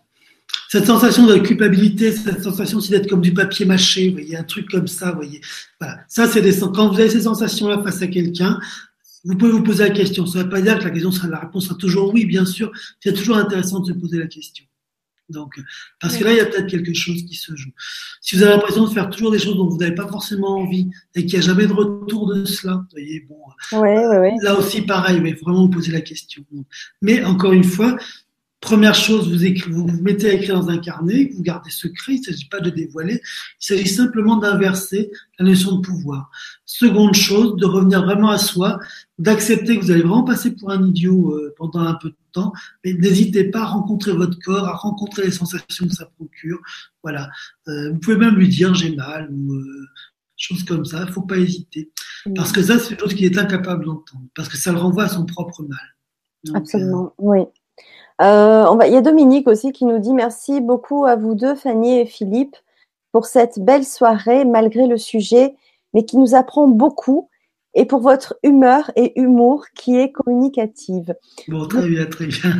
c'est bien, oui, on a mis des deux, c'est bien. je crois que j'ai une amie que je connais depuis 12 ans, qui n'est maintenant plus qu'une copine, même s'il y a encore une attache, un peu comme une sœur qui a beaucoup de ces symptômes de perversion. Et impossible de lui faire faire un travail sur elle. J'ai insisté pendant un mmh. bon moment et j'ai fini par comprendre que ce n'était pas mon rôle. Ma responsabilité est juste de faire le mien. D'ailleurs, c'est à partir de là que j'ai commencé à me défaire d'elle et ne plus rentrer dans son jeu.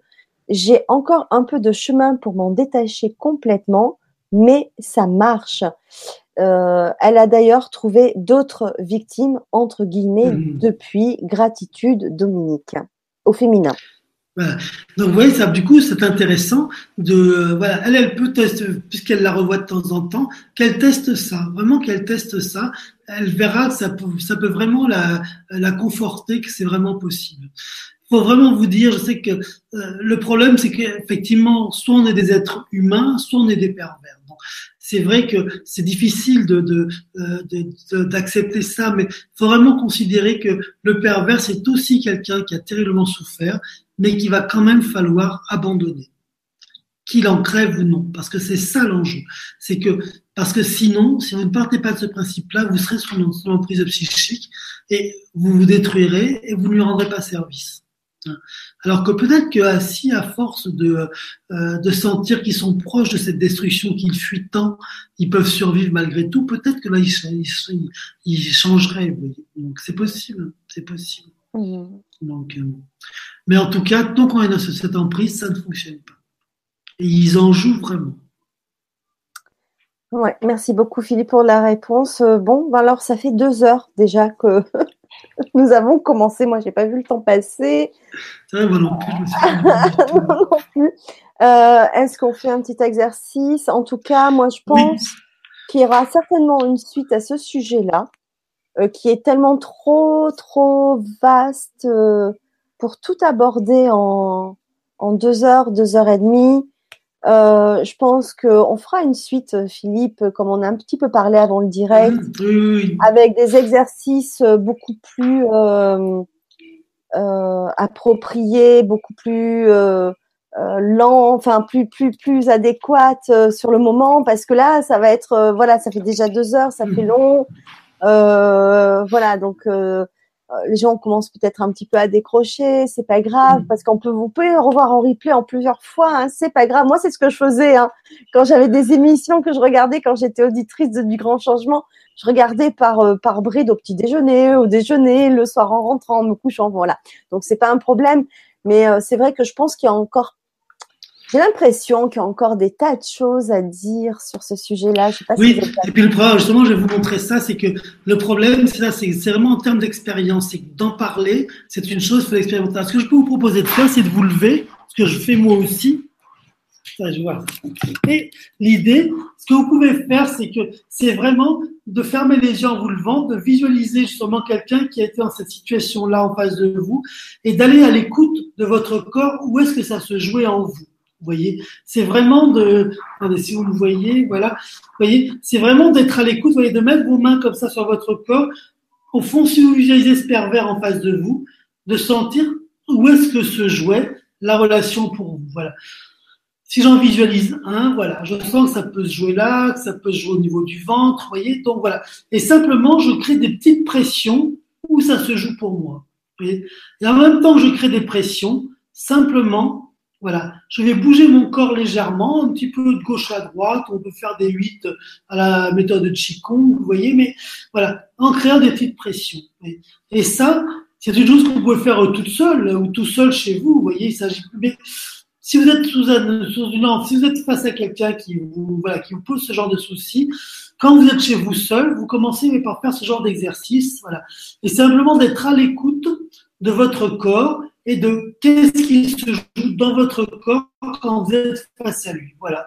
Moi, je sens quelqu'un, j'ai l'impression qu'il a qu'il aurait envie que je me que je mette mes épaules complètement dedans, que je me voilà, que je quasiment je devienne fœtus. Et ben voilà, moi, j'ai ce fœtus et de toujours créer un autre mouvement, donc créer un mouvement de balancier en étant ce fœtus et toujours en mettant des, points d'acupression et de, de, de, toucher un petit peu en simplement, vous voyez, sans insister, mais de créer comme ça une petite pression partout dans les sensations d'où joue le pervers.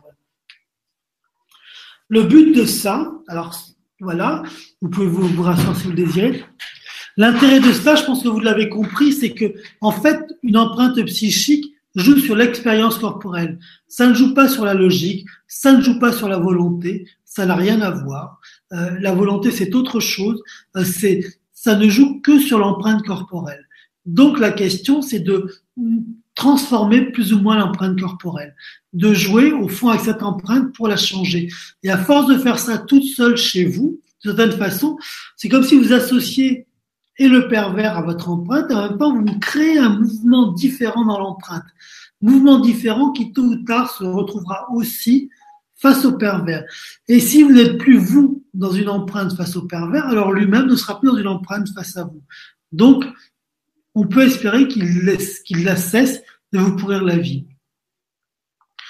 Cherchez pas le rationnel, il n'y en a pas. Encore une fois, c'est vraiment une logique purement émotionnelle.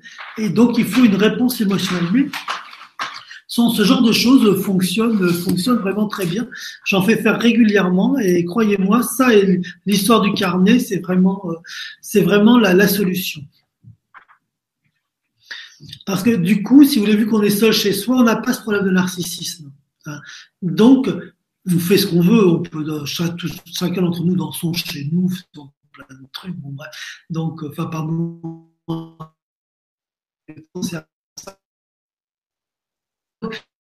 On n'a pas, curieusement, le fait de retrouver du narcissisme face à lui, c'est-à-dire le fait de voir que son pouvoir agit de moins en moins, on n'a pas cette faille narcissique qu'on va avoir une fois que la relation sera partie. Parce que séparé d'un pervers, comme l'a dit euh, cette, personne tout à l'heure, enfin, comme l'a écrit cette personne tout à l'heure, effectivement, qu'il soit là ou pas ne change pas le fait qu'on s'est déçu, ne change pas le fait qu'il a eu cette emprise, ne change pas le fait qu'on sera toute notre vie en danger. Parce qu'il y a eu cette emprise, vous voyez, et ça c'est ce que l'on croit. Sauf que si on arrive à combattre l'emprise, eh ben, il n'y a plus d'emprise, il n'y a plus de danger. Donc on en fait, on n'a même pas retrouvé un narcissisme puisqu'on ne l'a pas perdu vraiment. Vous voyez? Et ça, c'est vraiment une des clés. Hein. C'est vraiment, vraiment une des clés.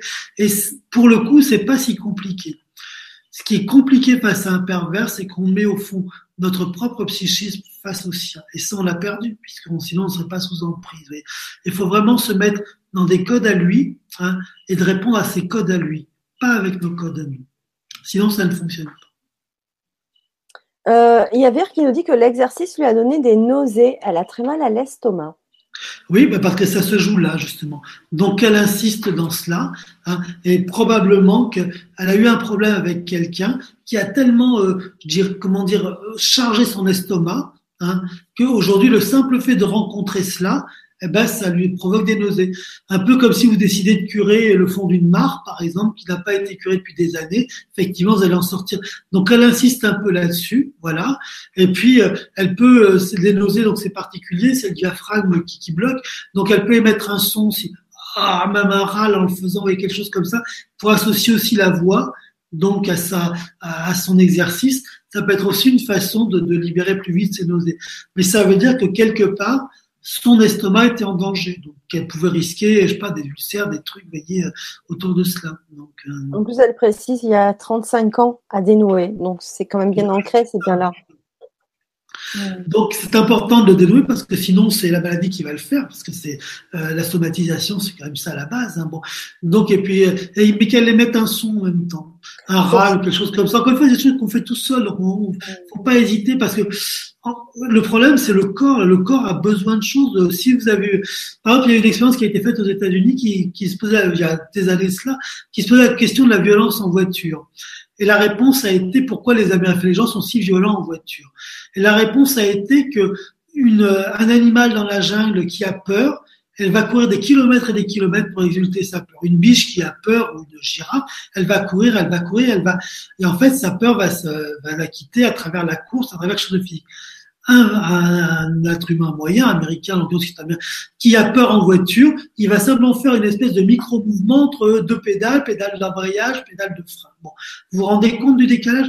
Et toute cette tension qu'il n'a pas exprimée dans le mouvement, eh ben, ça va retenir, retenir, retenir, et c'est là. Et en fait, c'est ce qui génère de l'agressivité à un moment donné, c'est que le corps a besoin de d'exprimer un truc. Vous voyez, face à quelque chose de corporel, il faut une réponse corporelle. C'est euh, c'est pas très intelligent, je sais, mais il n'y a pas d'autre solution. Et ça, faut vraiment qu'on se dise ça. C'est deux cerveaux différents, deux modes de fonctionnement différents. Euh, j'ai euh, plusieurs personnes au tout début, hein, ça remonte un peu, parce que je vous ai laissé quand même parler, qui nous parlent, enfin qui nous demandent si un portail organique est la même chose qu'un manipulateur ou qu'un pervers narcissique Alors, je ne sais pas ce que c'est qu'un portail organique, en fait. D'accord.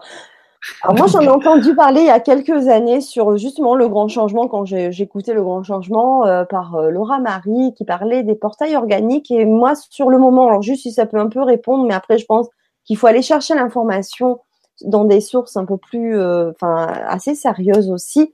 mais je pense que Laura Marie, elle explique bien aussi Mhm. Moi, en tout cas, quand j'en ai entendu parler, effectivement, moi, ça fait vachement résonance avec cette personne pervers narcissique que j'avais rencontrée dans ma vie. Euh, du coup, je l'ai beaucoup assimilé à cela. Donc, moi, je dirais euh, que oui. Après, ça peut être au-delà de tout ça aussi.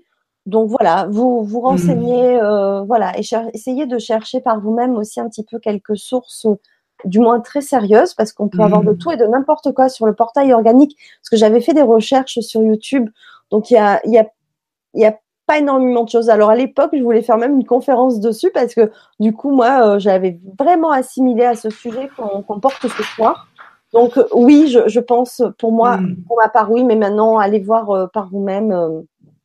Après, peu importe le nom qu'on lui porte, de toute façon. Parce qu'en plus, on a parlé de pervers narcissique, mais il y a plein de formes de pervers différents. Pervers narcissique, pervers polymorphe, sociopathe. bon, il y a plein, plein de choses qui se jouent. Hmm. Une chose qui a été dite qui est intéressante, qui est vraie et fausse, c'est sur l'intelligence des pervers narcissiques. Ah. Ils sont effectivement intelligents, euh, bon, mais ils sont surtout intelligents pour les gens qui sont sous leur emprise. Puisque ce que je veux dire par là, c'est, vrai que certains ont des, des, enfin des, euh, des postes très haut placés. Euh, bon, donc je dis pas qu'ils sont pas intelligents, mais si vous voulez, leur volonté de se protéger les rend moins intelligents qu'ils ne pourraient l'être. Hein. Et une des failles qu'ils ont justement est une faille de l'intelligence. Parce que un pervers a tellement peur de se faire manipuler lui-même hein, qu'il est en permanence aux aguets de ce qui pourrait être plus intelligent que lui et plus manipulateur que lui. Parce qu'un pervers, il y a deux choses qu'il déteste plus au monde. La première, c'est la violence physique, hein, c'est-à-dire quelqu'un qui veut lui ses figures, pour parler concrètement.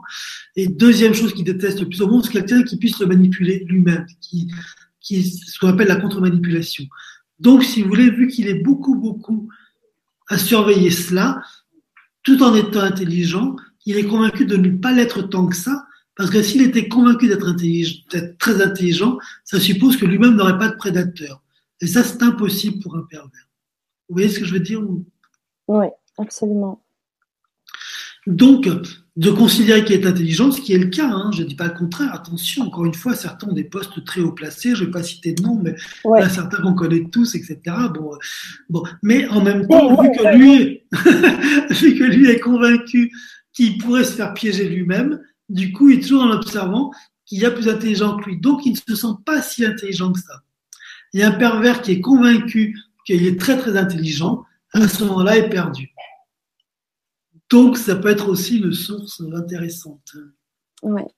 Alors, je pense qu'on va un petit peu arriver sur la fin. Mais au tout début de la, de la Vibra conférence, j'avais vu une question. Je me suis dit, tiens, et puis je retombe dessus. Et mhm. je ne sais pas s'il y a vraiment un lien avec le sujet, mais ça m'a interpellée. C'est Gigi. Alors, je ne sais pas si elle est toujours en direct avec nous. Peut-être qu'elle verra en replay.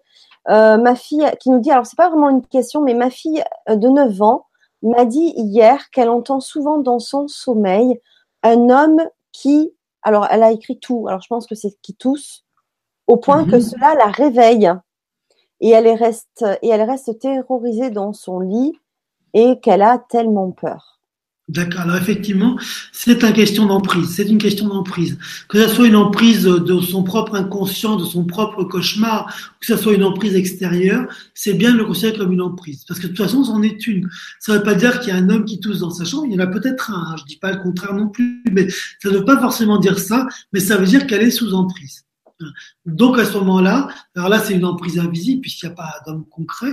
Donc c'est intéressant, par exemple, de dire à sa fille dans un premier temps de, ben, ritualiser le sommeil, c'est-à-dire de, se mettre à faire une petite prière ou de, mettre une petite bougie quand elle s'endort, un truc de rituel de, de, de, de sommeil pour voir si le fait d'élever les énergies, les vibrations, ça change la donne puis progressivement d'aller vers autre chose. Et donc, euh, enfin, vers, par exemple, si ça fonctionne, ben, c'est parfait.